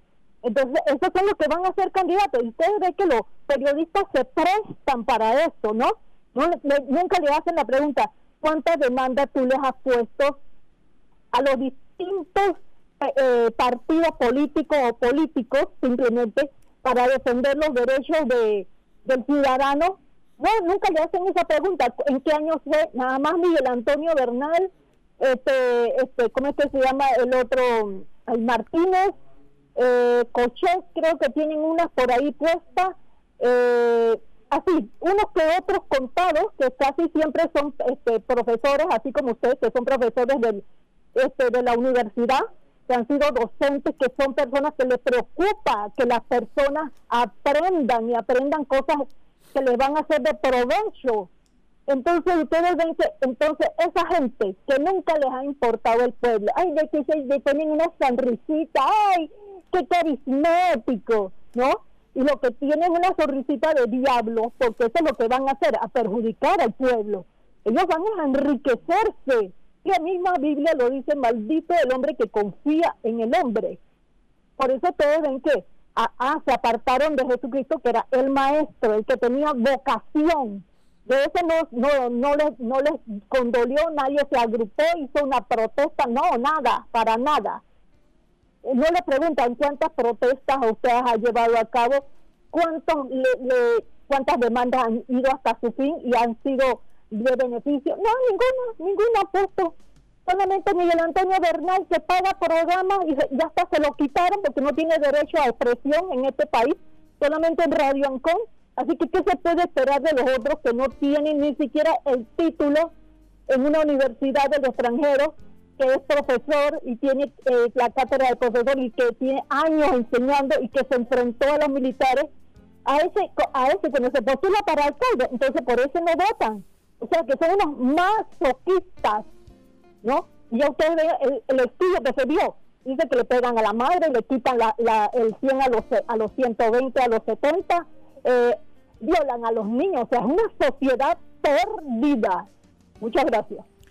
Bueno, mi estimado oyente, usted ha planteado una serie de problemas que van desde la etapa social hasta la etapa política y tiene toda la razón en todas ellas. Realmente usted está hablando de lo que se refleja en nuestra sociedad, pero volvemos al tema de que la base del poder político está en quienes escogen a sus gobernantes. Y evidentemente, tal cual lo dice eh, Rubén en su, estos comentarios que pasó, lo hemos dicho en el punto mega durante años, mientras nosotros, porque esa gente sale de nosotros. Mire, una, un comentario. Como le decía, sociólogos y filósofos se están preocupando mucho por la, situación de nuestra sociedad. Hay uno por ahí coreano, no me acuerdo el nombre ahora mismo, filósofo coreano que da clases en Berlín, la Universidad de Berlín. Y él está diciendo, él ha tomado el esquema, ahora que está de moda la cuestión del virus y demás, ciertas explicaciones de la conducta social a lo que usted se refiere. Entonces, básicamente, haciendo una presentación muy sencilla, él considera, y algunos filósofos consideran, de que la sociedad es un cuerpo, viéndolo, eh, haciendo un paralelo con el tema de los virus, un cuerpo cuando es invadido por algo extraño, otra cosa reacciona, se defiende. ¿Ok? Entonces en la sociedad, la sociedad cuando algo extraño entra, reacciona. ¿Ok? Pero, si ese cuerpo no reacciona, puede ser por dos cosas. Una, porque las defensas están bajas. Y otras, porque ya esa cosa extraña, esa amenaza, ya no lo es para él porque está conformado por, la, por lo mismo, lo que usted acaba de decir. Esas actitudes de corrupción, estas actitudes que estamos viendo, esa falta de reacción de la sociedad obedece a que evidentemente nosotros ya estamos contaminados por eso. Ya para nosotros eso no es extraño. Ya lo estamos aceptando como un cuerpo de que eso es parte de nuestra realidad. Por eso cuando salen que mataron a 15, a 20, qué sé yo, la gente ya ni se, ni se inmuta. Ya es parte, ya eso no es extraño, ya eso no lo vemos como una amenaza, eso lo vemos como una parte de la realidad ya estamos siendo parte del sistema. Entonces, de ese cuerpo enfermo salen quienes nos gobiernan. Entonces, a los pobrecitos, y le digo pobrecitos porque evidentemente hubieran podido ser buena gente, hubieran podido ser buenos gobernantes, buenos políticos, buenos diputados. Y con esto no quiero decir que vamos a exigir que todo esto sea un paraíso donde todo el mundo sea perfecto. El hombre es imperfecto pero puede haber una cuota razonable de honestidad. Entonces, si nosotros como un cuerpo social que vemos la corrupción, que entendemos que eso es extraño y reaccionamos a eso y no le damos el voto a esas personas, entonces el resultado podría ser diferente. Pero es que nosotros, sustancialmente, ya para nosotros, eso no es extraño. Ya no es extraño. Por eso no tenemos defensas morales ni defensas políticas frente a eso, porque ya ese germen no nos afecta. No lo vemos como una amenaza. Entonces, el germen de la corrupción, no, no, nosotros lo pasamos. Por eso es que robó, pero hizo. Esa es una de las expresiones más inmorales que yo he podido escuchar. Robó, pero hizo. Si te pones, ponte a pensar, como nosotros no pensamos, te doy como tarea al fin de semana para que te pongas a pensar qué significa eso, aceptar que robó como hizo. Robó pero hizo. ponte a pensar todas las consecuencias. Tómate una hora, porque esto hay que meterle cabeza.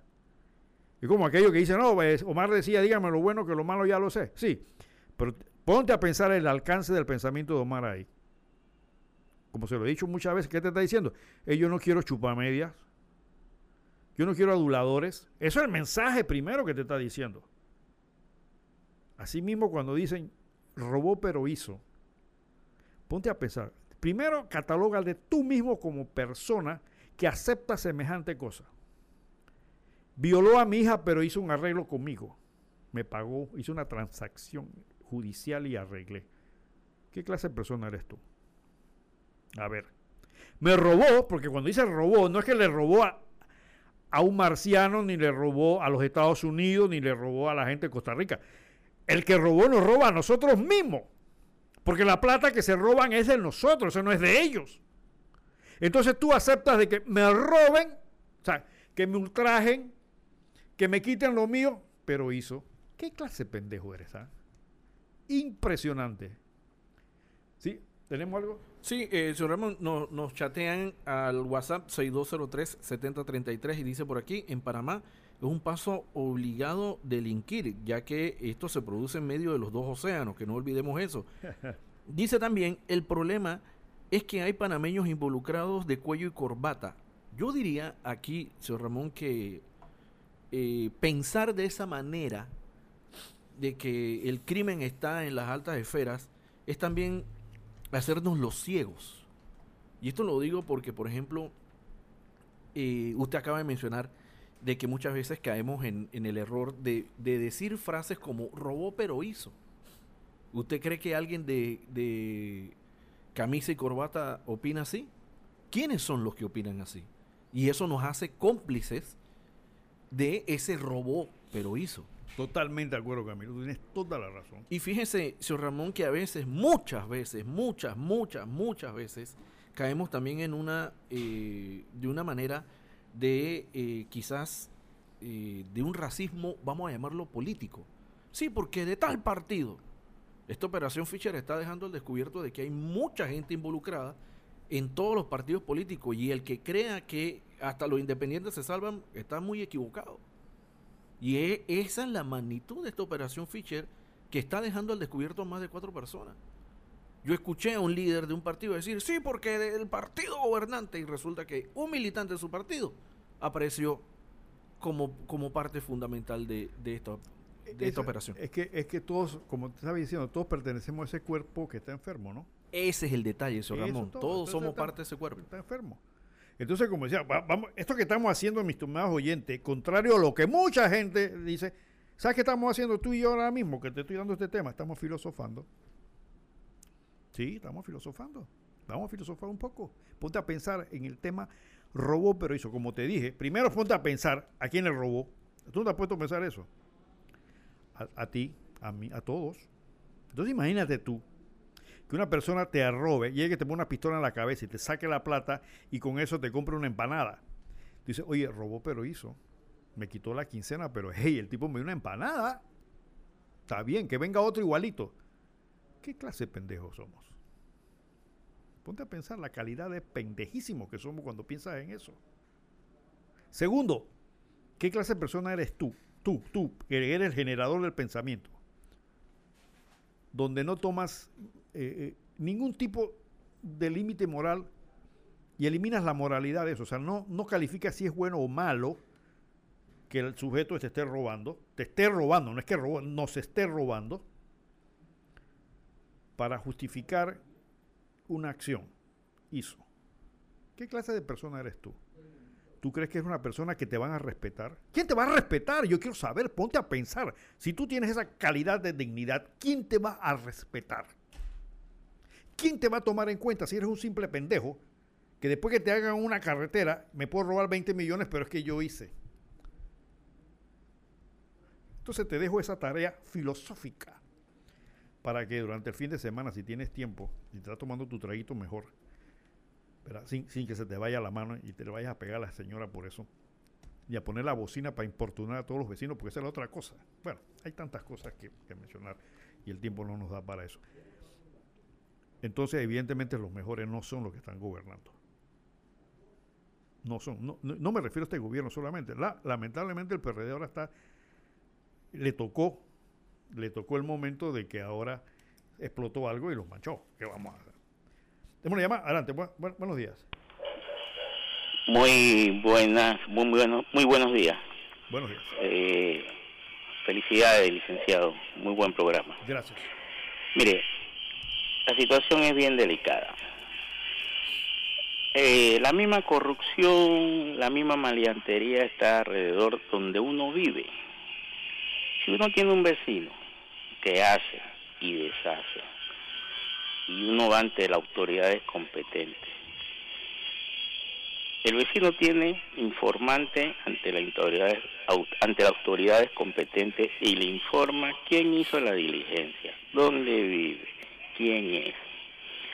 Entonces usted pone en juego su vida, la de su familia y el riesgo de una tragedia en su familia. Entonces, como uno va a tener tanto valor si no tiene el respaldo del Estado? y tiene respaldo, el respaldo de las autoridades de seguridad. Y para rematar, va a la administración de justicia y te encuentras con jueces corruptos, con jueces que se prestan para lo ilegal, para seguirle el juego al abogado defensor del que tú denunciaste, que lo va a defender y lo va a favorecer.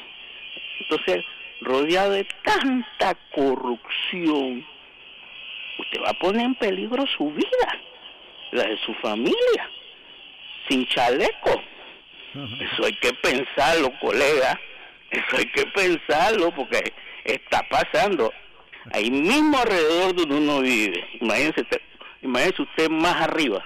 Habla el licenciado Octavio Brunel Aguilar. Un placer. ¿Cómo no, colega? Hombre, ese tiene toda la razón, mi estimado colega.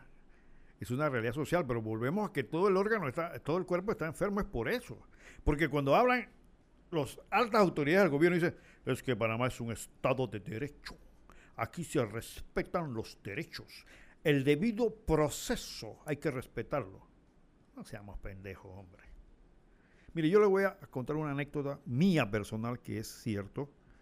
Eso me pasó hace varios, ya va un par de décadas, eh, dos décadas, veintipico años atrás. Y, esto mm, tiene que ver con la, casualmente, el cuerpo, cuando el cuerpo social está afectado. Hace muchos años atrás, yo siempre he gestionado mucho en la zona libre de Colón y en los tribunales de Colón. Salía yo de una diligencia ya a golpe de 5 de la tarde y una funcionaria de cierta, de cierta autoridad mm, que funciona en zona libre, me conocían por licenciado, ¿nos puede dar un bote? ese tiempo no existía la autopista, eso fue hace muchísimos años. Veníamos en el carro, ella se quedaba en el camino. Y eh, pongo la noticia y se habla de que habían agarrado a alguien con unos 600, 200 kilos, no me acuerdo, de, droga en Colón. Y me dice una de las señoras, eran señoras ya, estamos hablando de personas de arriba de 40 años. Me dice una de las señoras, licenciado, ¿usted qué opina de eso? Digo, ¿de qué? Me dice, mira, a ese, a ese, a ese sujeto lo agarraron con esta cantidad de droga y mañana pasado está suelto nuevamente ¿Usted no cree que eso es una injusticia? Le digo, claro, eso no está bien. dice, no, me refiero a la injusticia que si agarran a alguien con un kilito, escuchen esto, entonces le meten un pocotón de años. Y le dice a la otra compañera, sí, Manny, ¿te acuerdas de fulano de tal? Sí. Hombre, él vendía un kilito al mes y con eso hizo su casita y le compró un carro a la mamá y no sé qué. Oye, y lo que es la envidia, Manny, ¿qué pasó? Fulano de tal de la otra calle lo denunció y le cayeron encima y la otra decía, oye, qué mala gente, ¿cómo hace estas cosas? ¿Cómo va a denunciarlo, hombre? Si el tipo, con ese kilito, él estaba eh, eh, llevando bien su casa y demás. Dice, sí, la gente, es que la gente es mala, licenciado. ¿Usted qué opina de eso? Yo qué voy a opinar. Entonces, dentro del cuadro de valores de esas personas, el que un sujeto venda un kilo de droga al mes y con eso lleve una vida razonable en cuanto a, cosas materiales, no está malo. Está bien. Y muchos de los que me están escuchando piensan así. Pero como no son gente pensante, no te pones a pensar que ese kilito, como le dicen, ese kilito le va a dañar la vida posiblemente a muchos jóvenes. Va a inducir a muchas personas a hacer cosas indebidas. O pueden tirarlo a la calle como un adicto posteriormente. Porque el adicto comienza a robarle a los padres, comienza a robar a otra gente para tener fondos para comprar la droga. Pero eso no lo piensan. No se ponen a pensar en el daño social que le está ocurriendo a la persona que le están suministrando la droga. Están creando un adicto más. Entonces, todo ese tipo de razonamientos se escapan porque ven como algo normal el hecho de que estar en el tráfico no, no es una actividad inmoral o ilegal. Ese es el cuerpo que tenemos nosotros. Y yo no voy a juzgar a las señoras en ese momento porque esa es la realidad que viven. Pero sí es doloroso que el cuerpo esté dañado. Otra vez también, y disculpe que sea por Colón, porque también estaba dando unos seminarios en Colón, y había la gente que llevaban los cruceros no los dejaban entrar a la ciudad porque decían que era peligroso y los montaban en los buses, se los llevaban a los diferentes lugares y no pasaban a pie, no lo dejaban pasar. Los colonenses que me están escuchando saben que esto es verdad. Y comentando con otra señora, ya también de avanzada edad, me dijo, dice, eso es mentira. Eso es mentira que, los, que los turistas son asaltados y, golpeados, eso es mentira. Y usted por qué dice eso? Porque yo lo he visto. ¿Qué ha visto usted, señor? Dice, mire, yo he estado, en yo he visto, yo estoy parado en mi balcón y yo veo que viene un turista y viene un muchacho y con una navaja le corta el bolsillo, le saca la cartera y no lo golpea. Es una mentira total. Aquí nadie golpea a los turistas para robarle. Sí. El, el, delincuente le corta el bolsillo, le saca la cartera y no lo golpea, pero ahí no hay nada malo. Ese es el cuerpo dañado. Y eso es a nivel popular. Ahora, como dice el oyente, a nivel superior donde personas que ejercen un poder político porque tú se lo diste, utilizan ese poder para hacer el daño, porque no es solamente el hecho de que vendan droga y que se presten para esto, sino el daño social que produce la colocación en la, en la juventud, sobre todo, de esa droga, que puede ser tu propio hijo o tu propia hija. ¿Cuántos de los que me están escuchando no tienen hijos ahora mismo con problemas de droga? ¿Cuántos? Yo conozco a varios que personalmente me han dicho lo que es la tragedia tener un hijo o una hija sujeta a cuestión de droga. Y eso no está exento de que son solamente en las clases bajas. Sobre, hay muchos en las clases de alto nivel económico porque tienen la capacidad para comprarla. Como dicen vulgarmente los yeye, sujetos al problema de la droga. Pero cuando están en el negocio nadie piensa en eso. No, me si yo con eso voy a tener plata, me voy a comprar un carro, me voy a comprar un reloj de oro, ando con esos relojes de oro que pesan como una tonelada, no sé qué, voy a agarrar el carro, lo voy a llenar de bocina. Una existencia totalmente somera. Como yo se lo he dicho a, los, a los pandilleros, delincuentes que me están escuchando, no te vas a jubilar. Ningún pandillero se jubila de pandillero, ningún delincuente se jubila de delincuente. Y ya sabes qué, algún día te vas a poner viejo, si es que llegas a la, a la vejez. Y verás a tus hijos crecer, si tienes hijos. Ponte a pensar, delincuente. Ahora estás bien porque estás haciendo billetes y andas con el bolsillo lleno de fajo de mil, dos mil dólares de los negocios que estás haciendo. ¿Qué vas a hacer cuando te hagas viejo? ¿Qué vas a hacer con ese niño que es tu hijo, que lo estás criando que le cortas el pelo en una forma toda rara y que ya estás tratando de meterle tatuaje por la cabeza también. ¿Qué vas a hacer? ¿Tú quieres para ese niño lo que tú eres? ¿Tú crees que eso es la verdadera vida o preferirías que fuera un ciudadano con una buena profesión, un tipo serio que pueda dormir tranquilo, que nadie le vaya a tumbar la puerta para meterle dos tiros? A ver, piensa. Porque yo sé que muchos de ustedes me escuchan. Porque algunos me han llamado después para darme gracias por el consejo. Piensa. Ahora, yo sé que es difícil salirse de eso. Porque nadie quiere andar por voluntad propia, meterse en una pandilla para, para estar en eso. ¿Por qué? Porque no le dieron las oportunidades. Muchos de esos delincuentes, esos muchos asesinos podrían haber sido un buen médico, un buen mecánico, un buen eh, abogado. Bueno, abogado es un pocotón para cualquiera puede ser abogado. ¿Ah? Piénsalo.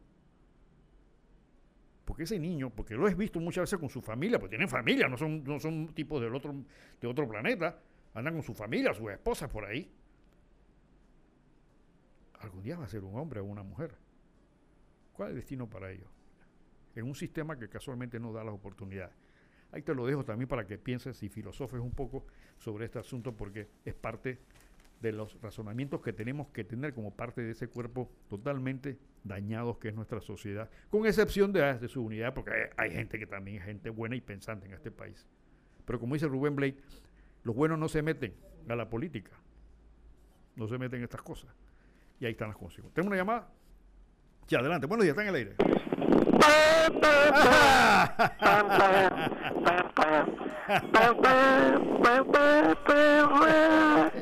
Buenos días, licenciado. estaba extrañando. Buenos días. No, yo yo escucho a veces, no puedo participar. Ahí puse a Camila a sufrir con mi disco de saxofón. Debe estar sufriendo. Mire, eso es lo que usted dice este, de varios temas que ha tocado de arrastre. Yo no sé, tal vez usted no recuerda en el tiempo de la, de la famosa esa lotería, la bolita. Jugaban tres veces al día. Un tipo chorrillero, apellido Jenkins Góndola, tenía un Thunderbird a toda madre y era vivía de la bolita. Y lo cogieron y se escondió en Perejil. Y el licenciado Faunde, que en paz descanse, a la, a las 24 horas estaba afuera. Y entonces vuelvo y digo, eso viene de arrastre. Yo me acuerdo una vez cuando Martín Torrijos salió bravo porque lo entrevistaron.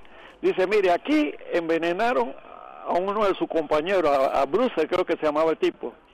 Aquí se perdieron tantos kilos de cocaína y nadie sabe por dónde salió.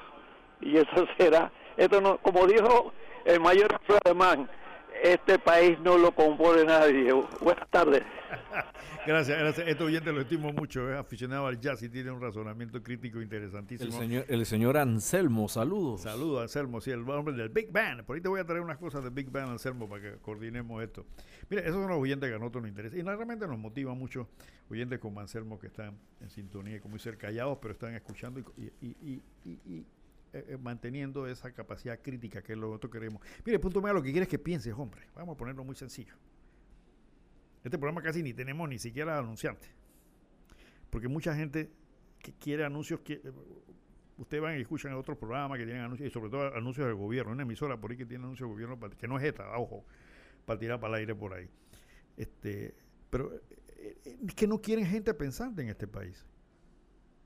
No quieren gente pensante. Acuérdense lo que les decía. Qué bueno para los gobernantes que el pueblo no piense. Entonces esa es la lucha nuestra, para que te pongas a pensar. Por eso te dejé la tarea. haz la tarea. Analiza esto de robó, pero hizo. Desde diferentes perspectivas. Comienza a filosofar. Por eso que no le enseñan filosofía en la escuela. Porque si te pusieras a filosofar te darías cuenta que, hey, espérate, vamos para esto. Bien, gracias, gracias Anselmo por tus comentarios. Tienes toda la razón en este sentido. Eh, Miren, otra de las cosas, bueno, está acabando el tiempo ya. Otra de las cosas que ha salido, que están dándole vuelta, sobre todo el diario la prensa, sobre el aumento de la planilla en el gobierno. Ya es un fenómeno que ha sido hablado y comentado varias veces. En una situación crítica donde las finanzas del Estado están por el piso, resulta que las planillas del Estado siguen aumentando. Hay algunos rubros que podían justificarse, como el caso de salud. Justificarse con el caso de salud. Pero, por ejemplo, eh, la Asamblea de Diputados, por ejemplo, aumentó en 1.225 empleados. Entonces, se pregunta uno, ¿qué, razón hay para que la Asamblea aumente 1.700 y pico de empleados en relación a este periodo del año anterior? ¿Qué están haciendo ellos? Cuando lo que deberían haber es deberían es votar un poco de, diputados que no sirven para nada, hombre. Hay diputados que usted nunca subía. una vez una encuesta y se, eh, eh, se lo pasé entre un grupo de diputados de aquella época y más del 70% no sabían quiénes eran. O tú te sabes toda la lista de diputados de este país. Son 70 y 71, ¿no? A ver, tú lo sabes. Aquí todo el mundo se acuerda de Zulay porque Zulay se la pasa siempre eh, en actividades y el otro, y Juan Diego, esto. Pero el resto, ¿qué hacen ahí? Imagínate que desaparecieran, que llegara un platillo volador y se los llevara. ¿Tú crees que el país tendría algún tipo de shock por eso? Absolutamente, es un alivio si fuese así. ¿No? Definitivamente. ¿Tenemos una llamada? Sí, adelante. Buenos días, está en el aire. Sí, era como le decía, la gente este vota es por los barrabás, a esos son a los que quieren. Entonces no están, no, usted no ve que ellos no se enteran qué es lo que está sucediendo en el país. Ellos solamente están metidos en su mundo de WhatsApp, de, de Instagram, no es con respecto, no es relacionado con lo que está pasando con el país, o, que, o sea, que reciben datos de qué es lo que pasa en el país, no. Ellos están viendo películas y videojuegos. Entonces, a eso es que están arrastrando a la juventud y a la sociedad, a los videojuegos y a las películas. Y entonces ellos como que están desconectados de la realidad. Y la realidad muchas veces para los pobres que no tienen que comer, tienen demasiados hijos, no hay lo que le digo yo siempre, control de natalidad. Porque se, le fue la señal. Pero yo, mire, mi estimado gente, este, ese tema que usted está tocando es un tema que casualmente le he dicho, muchos filósofos, filósofos, sociólogos, psicólogos están estudiando. Es verdad lo que usted dice. Una de las cosas que tiene la sociedad actual es el hecho de la, de la multicidad de información que nos llega, de la cual la gran mayoría no sirve para nada. Y la juventud está, usted tiene toda la razón. Hoy la juventud está pensando en esto y están en la nube y le decía yo a alguien, este, ellos están tan en la nube que ellos mismos están en la nube porque no tienen la menor conciencia de la realidad que está pasando. En la época nuestra, hace muchísimos años, era una juventud pensante que se reunía a discutir los temas nacionales, las revoluciones, y tira para acá, y tira para Ahora no. Ahora no. Ahora un muchacho de 20 años que está sometido al tema este de la informática y todo demás, su vida y su mundo son los juegos. Los que usted, usted tiene toda la razón. Pero bueno, ahí está el papel de los padres que tenemos entonces que ser el balance para eso. Pero muchos padres le compran la computadora o el celular al hijo que se encierra en su cuarto y mejor, así no me jode. Y yo me dedico a lo mismo. Entonces ahí está un círculo vicioso. Bueno, como le decía, mis estimados oyentes, uno de los, una de las cosas extrañas es que la planilla del gobierno sigue aumentando. Entonces, en una época donde eh, debe haber restricciones de gastos, resulta que gastan más en pendejadas. Porque, por ejemplo, mil y pico, mil setecientos empleados nuevos a la Asamblea, ¿para qué? Le, dieron más plata, le dieron treinta y pico millones adicionales, ¿para qué? Nosotros sabemos perfectamente que esa plata no va a terminar en ninguna obra de nada. Sabemos que esa plata se están ah, preparando para las campañas políticas, para comprar conciencia, para comprar... Ahora vienen las elecciones de delegados del PRD. Yo sé que andan por ahí ya regalando comida y pendejadas y haciendo... Lo sé porque lo he visto. Lo he visto. Pero es una práctica que ellos dicen hacer, dice que eso es hacer política. Y no solamente contentos con, aumentar la planilla, resulta que han creado nuevas entidades del gobierno.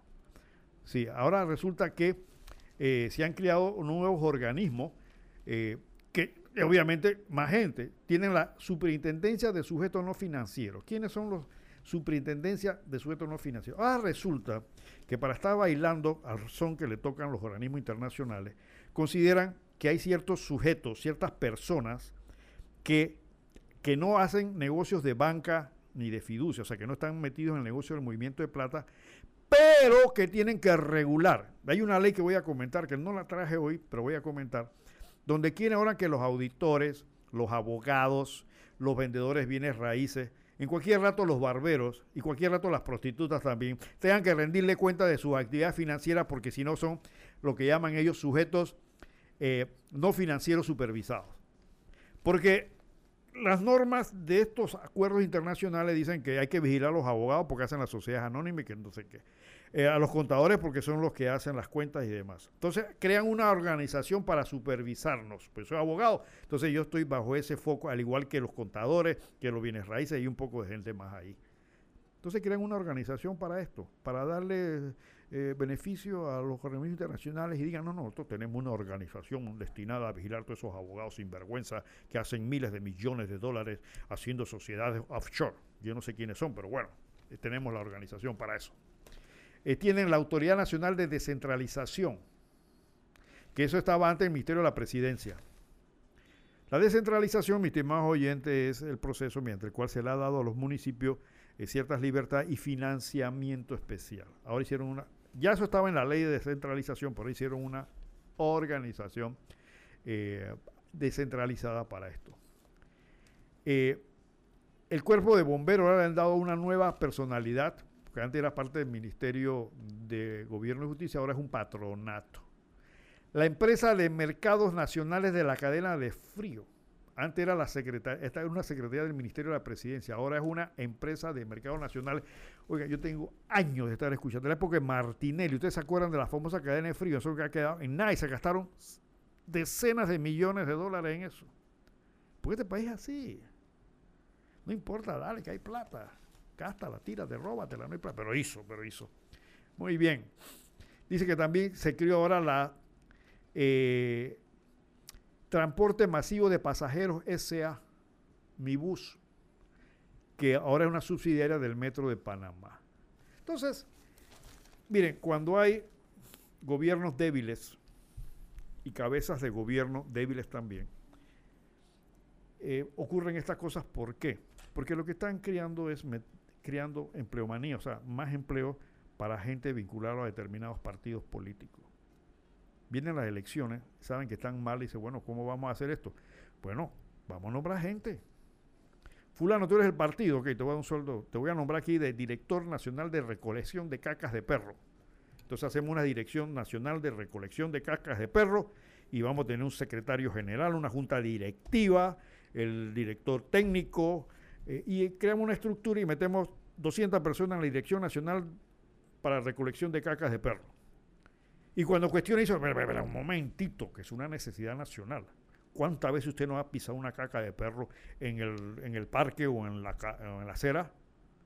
Para que eso no ocurra, hemos creado la Dirección Nacional de Recogimiento de Cacas de Perro, que es una entidad autónoma formada por técnicos especializados en esto, y ahí te echan todo el cuento, entonces nombran 200 personas más.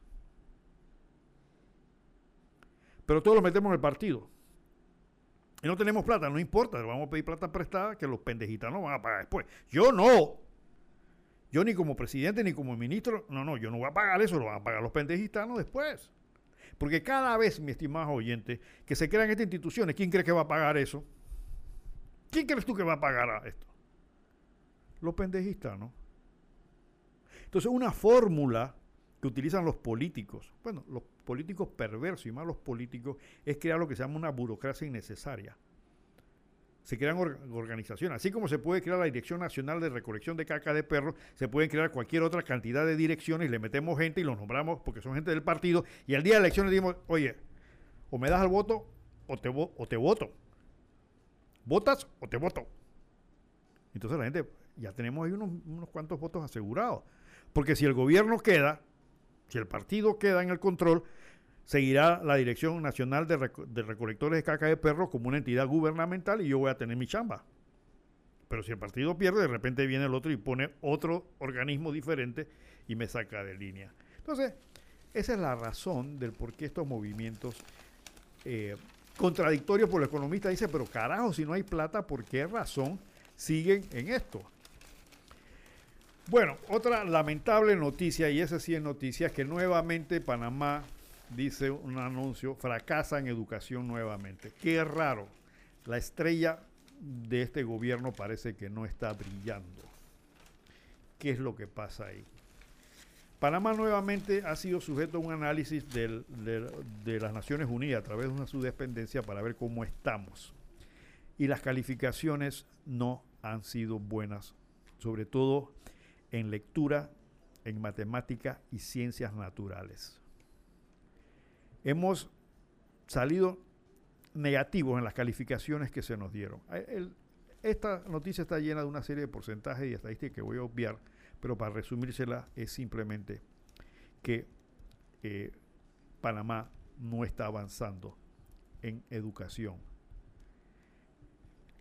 Esto significa ¿Qué significa esto? No vamos a ver las cifras, ahorita los porcentajes, las calificaciones. Simplemente estamos por debajo de Costa Rica y estamos por debajo de Colombia en cuanto a la educación de nuestros estudiantes esta, esta encuesta se hizo ese análisis entre escuelas públicas y privadas. Aquí no es que digan que solamente la pública, públicas y privadas. Y se hace énfasis en básicamente tres sectores. Lectura, lectura comprensiva, matemáticas y ciencias naturales. ¿Qué significa eso? Que nuestros muchachos de primaria y niveles finales de, secundaria no entienden lo que leen. No entienden lo que leen. tú le pones a leer, el tipo estaba a leer. Papá me dijo que había una sinergia en tal cosa. ¿Y qué quiso decir eso? No sé, pero mismo que papá tiene una sinergia con, con el amigo. ¿Pero qué quiere decir? No sé. Porque no sé lo que significa sinergia. ¿No? Y así. Entonces, si, el, si, el, si tu hijo no sabe, no entiende lo que está leyendo, de nada le sirve la educación que tengas. En matemáticas, ni se diga.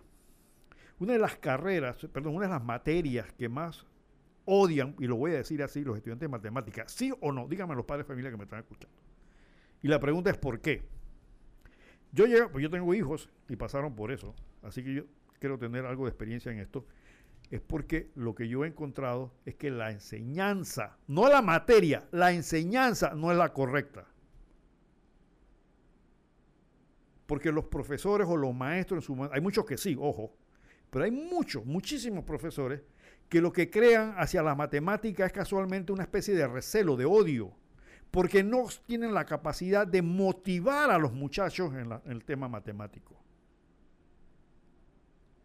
Porque el lenguaje matemático no lo entienden porque es diferente, como es el lenguaje de biología, el lenguaje de ciencia política, perdón, de, política.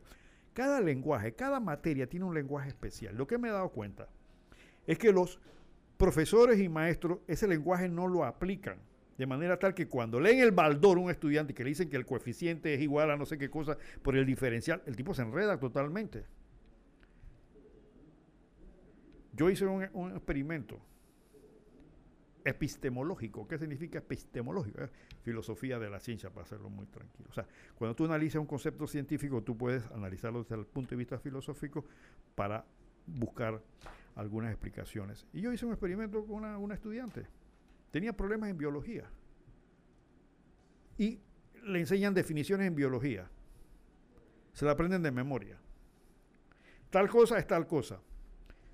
¿Y cómo hace un análisis epistemológico? vamos a la raíz del problema científico en este caso. A ver, ¿qué significa la palabra? Bueno, la palabra significa arácnidos. Ajá. ¿Qué son? Son este, artrópodos que no sé qué cosa. Perfecto. ¿Y qué es un artrópodo? Bueno, artrópodo son arácnidos, ¿no? Ah, pero ¿qué significa? No, bueno, eso mismo. Hay un círculo cerrado ahí. Ahora, analicemos la palabra. La palabra tiene una raíz griega. Artropo. Significa pies eh, articulados. Si te sabes eso, ya no tienes por qué memorizar. Lo demás porque ya sabes que te estás refiriendo a un animal que tiene pies articulados. Ah, no sabía ¿No te lo explica? No, no sabía. Y así entonces, sin necesidad de memorizar, se aprendió la lección. Yo no soy profesor. Bueno, fui profesor de universidad, pero no soy profesor especializado a nivel de secundaria. Lo malo de esto, mi estimado oyente, que estamos para atrás como el cangrejo. Mientras otros países que no tienen canal, que no tienen costas eh, eh, cerquitas, que no tienen centros eh, bancarios, que no tienen el hub de las Américas, nos están sacando ventajas en educación. Nos están diciendo que nuestros estudiantes, nuestra juventud, la que se va a encargar de este país, aparte de los problemas de orden éticos y morales que tenemos como sociedad, ahora tenemos el problema educativo. Nuestros muchachos no están caminando adecuadamente al ritmo de la educación. Y eso es un pecado, es una vergüenza y es una carga para el futuro de este país. Así que de nada vale que les hablemos, de nada vale que les enseñemos si no evolucionan. Y te voy a decir una cosa, padre familia. Tú tienes que meterle el hombro a esto porque no esperes que un sistema educativo que tiene más de 40 años va a poner a tus muchachos en orden. Así que póngate a pensar qué puedes hacer. Métete a internet, si no tiene, ahí sí métete a internet y busca cómo ayudar a mis hijos a estudiar. Y dedícale tiempo porque no solamente es tu inversión como padre o como madre, sino también el futuro de este país que está en serias dudas. La estrella de Nito está, de acuerdo a esto, apagada. Esperemos que se prenda en algún momento. Bueno, se acabó el tiempo, Camilo. me quiero agradecer a Camilo por toda la asistencia que me ha dado en el día de hoy y recordarle a mi querido pueblón de la chorrera que, hombre, que eres más que voy y es hora que despierte, que te conviertas realmente en un foco de desarrollo, que sea una ciudad. Y recuerda que la vida es como una moneda que hay que saber gastarla a tiempo y con gracia. Y no te olvides jamás que qué bueno para los gobernantes que el pueblo no piense. Bueno, vienen fechas para hacer regalos y recuerda que el mejor regalo es un libro, aunque no lo creas. Y quiero decirlo esto a mucha gente. Con la dignidad no se come, pero un pueblo sin dignidad se pone de rodillas y termina sin comer. Y como bien decía nuestra vieja amiga allá de Coclé, doña María Muñoz, siempre la recuerdo, el perro flaco y hambriento se contenta con el hueso.